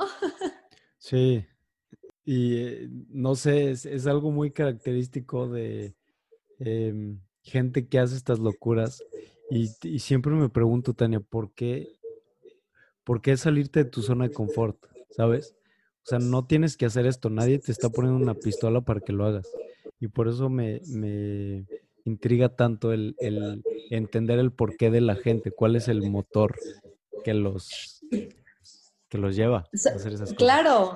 Y sabes qué también me di cuenta y me quería demostrar a mí misma que no hacía esto por, por las medallas o por el podium tampoco, ¿no? Porque lo hacía porque realmente lo disfrutaba. Y se lo dije a Vicente, cuando, cuando estaba haciendo el Triple T, el ver a mis hijos, siempre el ver a mis papás, el ver a Vicente han sido momentos bien importantes en mis carreras, ¿no? Como que son los momentos de más emoción, de, choque de endorfinas pero no sabía que sin toda la cantidad de público y de show que hace el triatlón y el Ironman y las carreras, iba a sentir esa misma sensación. Y me di cuenta que sí, que lo importante era que mis hijos estuvieran ahí más que todo el show de toda la gente. Y sí es muy padre, o sea, sí es muy padre que que, haya más competidores junto a ti y, y sí te motiva mucho la cantidad sobre, por ejemplo, el maratón de Nueva York, la cantidad de porras que hay durante todo el recorrido es impresionante y te jala la gente. Pero al final, la porra más importante y el empuje más importante lo tenía aquí. Y al final, o sea, digo, lo, lo, lo puse en Instagram a mis tres seguidores y lo que quieras, y se los dije a mis papás, pero la gente importante, mis papás me mandaron su video de porras y fue como si hubieran estado en Australia conmigo en el stage mundial, ¿sabes? Y eso como que me quería demostrar a mí misma, lo estoy haciendo por las razones correctas, mi por qué es la razón correcta porque me sigue apasionando y porque me quiero seguir buscando, eh, poniendo, sabiendo que puedo romper con esos límites o porque quiero las medallas y quiero ¿no? También muy padre ponerme el uniforme de México, pero, pero el trasfondo y el por qué va más allá de eso y me lo demostré y, y, lo aprendí en este reto. Qué fregón. No, hombre, está padrísimo esto que platicas ahorita, Tania. Y, y sí, me imagino que el, el competir de cierta manera o en pues sí, es como competencia, pero sin público es súper diferente. Y es como, ahorita lo relacioné con correr sin música. No sé si tú al, momento de correr usas música, pero la música te da como un, un extra, como que cuando estás haciendo ejercicio y pones, escuchas una canción que te gusta, como que encuentras algo extra que das un poquito más o le das más rápido, cargas un poquito más, que no sé de dónde viene, o sea, no sé qué es eso, y no sé em, cómo podemos hacerle para encontrar ese extra, pero sin tener ese, esa música, sin tener ese público, sin tener esa motivación exterior. ¿De dónde viene claro, eso? Claro, es algo inexplicable, pero que, que, se siente y que nada más de esa forma, en, las subidas a, a las montañas, te estorba la música porque encuentras esa música dentro de ti, ¿no? Sí, qué, qué, padre, qué padre comparación. Es esa música, encontrarla dentro de ti, así fue, sin el show, con mi conexión absoluta con mis niños. Además era, la, la bici fue adentro, ¿verdad? O sea, no fueron 90 kilómetros en, una ruta, fue bici estática. Entonces fue mi cerebro noqueado dándolo todo. Qué cañón. Muy padre. sí, no, me imagino que fue una como en, encuentro contigo mismo, introspección muy, muy cañona. Y no sé qué siga, qué reto sigue. De ahorita, a pesar de la pandemia, no sé qué planes tengas. Mira, ahorita seguir disfrutando, me estoy levantando todos los días igual. Sí necesito ponerme un reto de aquí a que nos digan cuándo va a ser el próximo evento. Si se abren las competencias que no creo este año, pues haré algunas de aquí de Texas en octubre, octubre y noviembre. Pero si no, algo me voy a encontrar. algo me voy a encontrar que hacer. No sé, tal vez corro un maratón, tal vez algo sí, sí me lo he cuestionado. Sé que voy a seguir entrenando y que quiero seguir encontrando mis límites, porque estoy segura que no existen y que voy a seguir mejorando y, encontrando nuevas locuras. Y que también, así como llegó el reto de repente el Triple T, sé que cuando menos me lo espere va a llegar el, ok, voy a hacer esto. Ahorita no sé, realmente estoy tratando de disfrutar cada día y, que llegue cuando llegue el, próximo reto. Pero sí sigo entrenando. En tu Instagram vi, Tania, que subiste una foto de, de hecho, de tu Ironman que acabaste con, tu esposo, con Vicente, que pusiste que era una experiencia eh, obviamente inolvidable y no querías como quitarle esa, especialidad de ese momento y por eso no querías como volver a hacer otro eh, Ironman. Ironman completo. Pero mi pregunta, porque me, me, dije, ok, si, si se sintió tan padre o si fue una experiencia tan padre, ¿por qué no volver a hacer o vivir eso? ¿Por qué no replicarlo si es algo que te da tanta felicidad? Porque siento que un Ironman completo quitaría el balance a mi vida ahorita.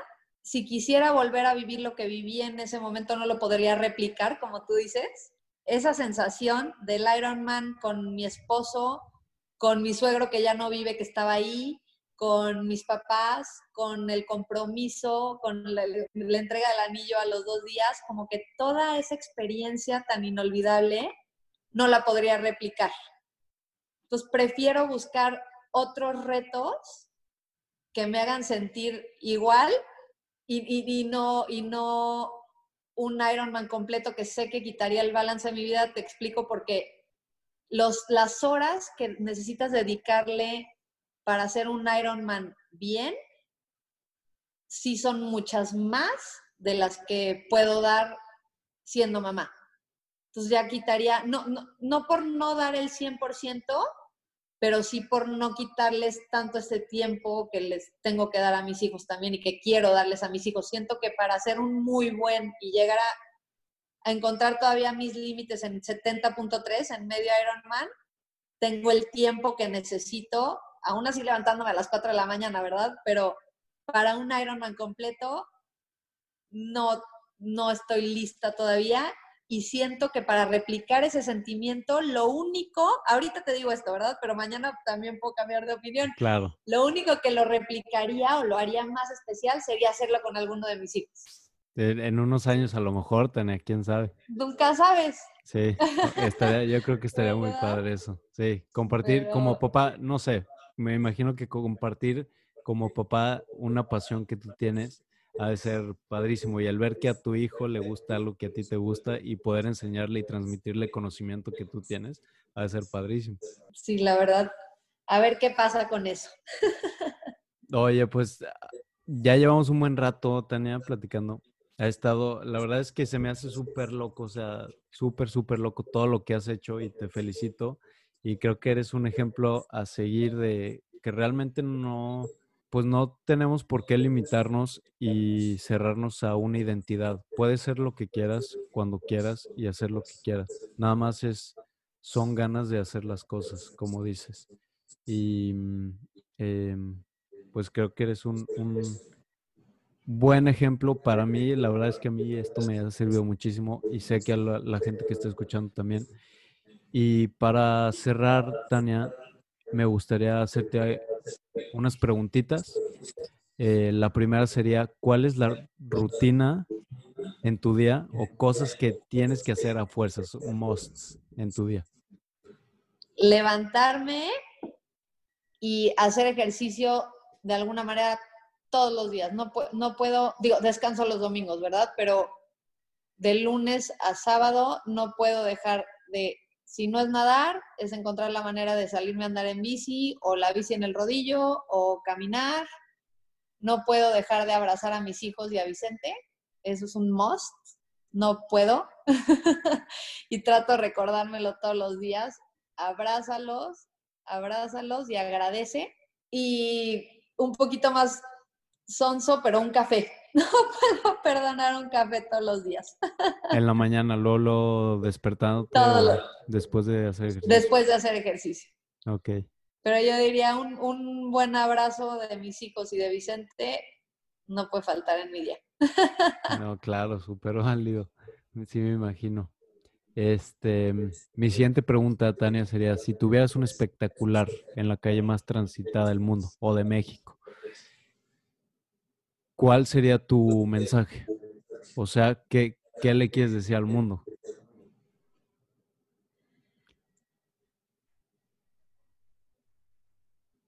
Haz, haz siempre las cosas con pasión. Siempre ponle amor y pasión a todo lo que hagas.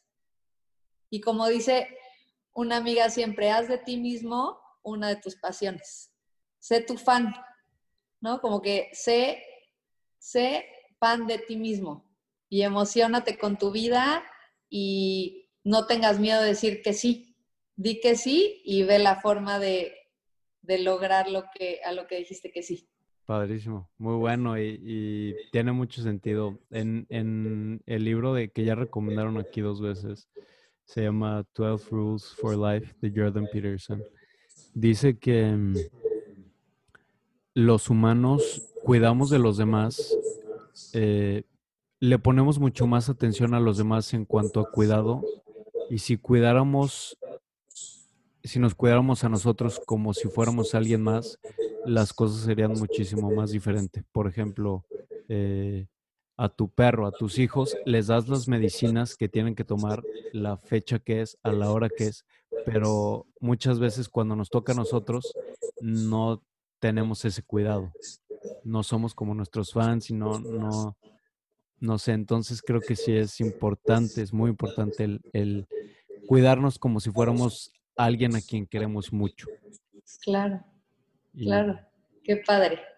Creo que es, es muy buen mensaje, este, Tania. Ahora mi siguiente pregunta sería, ¿cuál es el mejor consejo que te han dado y por qué? Yo creo que sigue tu corazón. Sigue tu corazón es el mejor consejo que me han dado porque siempre si tomas las decisiones con tu corazón en la mano, las cosas van a salir bien, tarde o temprano.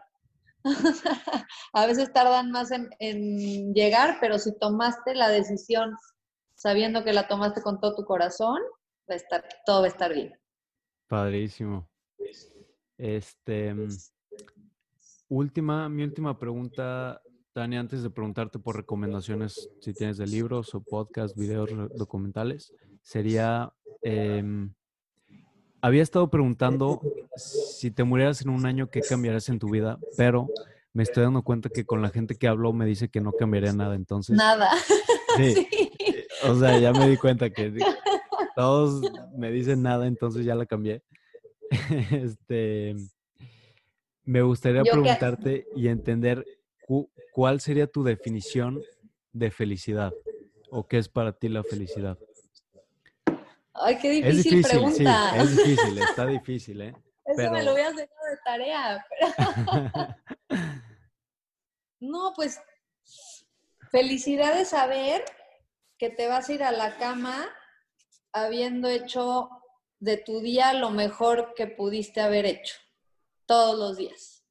Saber, haberte ido a la cama todos los días sin remordimientos y sin regrets, ¿no? Sin, eso es felicidad, irte tranquilo con tus decisiones, con una sonrisa y estar bien sin importar lo que va a pasar mañana, sabiendo que ese día hiciste lo mejor posible.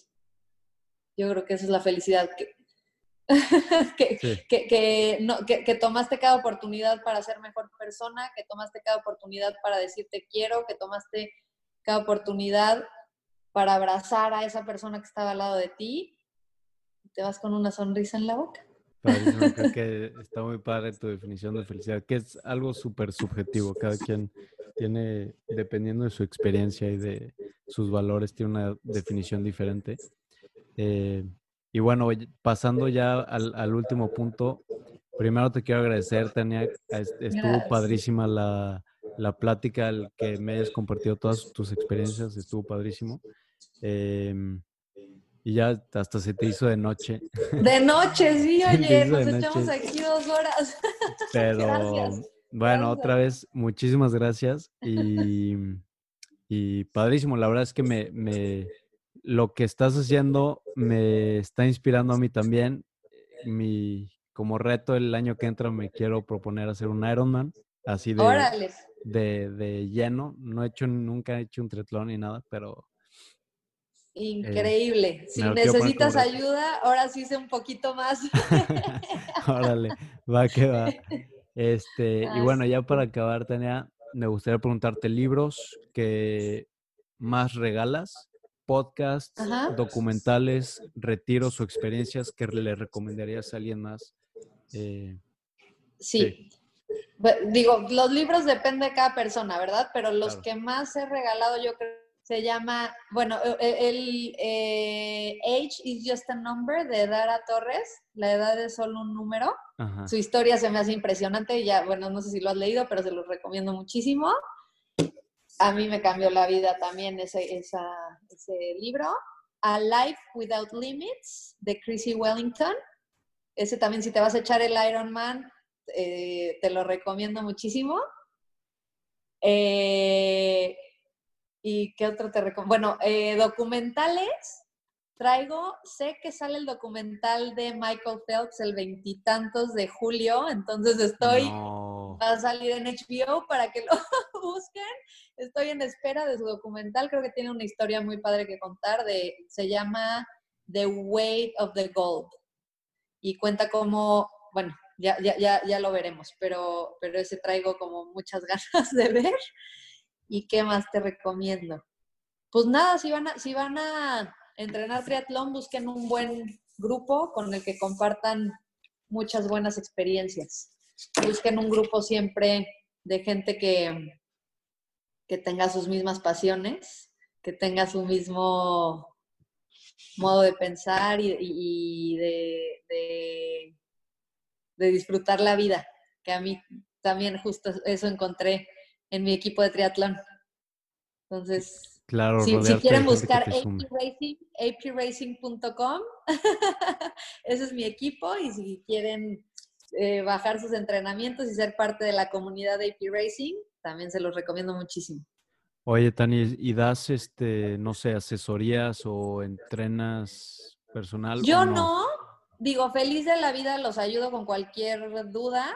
si me quieres escribir, bueno, tú tienes mi teléfono, pero ahí en mi Instagram búsquenme y felices los, los ayudo con cualquier duda que tengan, pero AP Racing sí tiene un tiene varios tipos de, membresías de entrenamiento y ahí te sacan de todas tus dudas en Facebook y por mail y como, como necesite cada persona.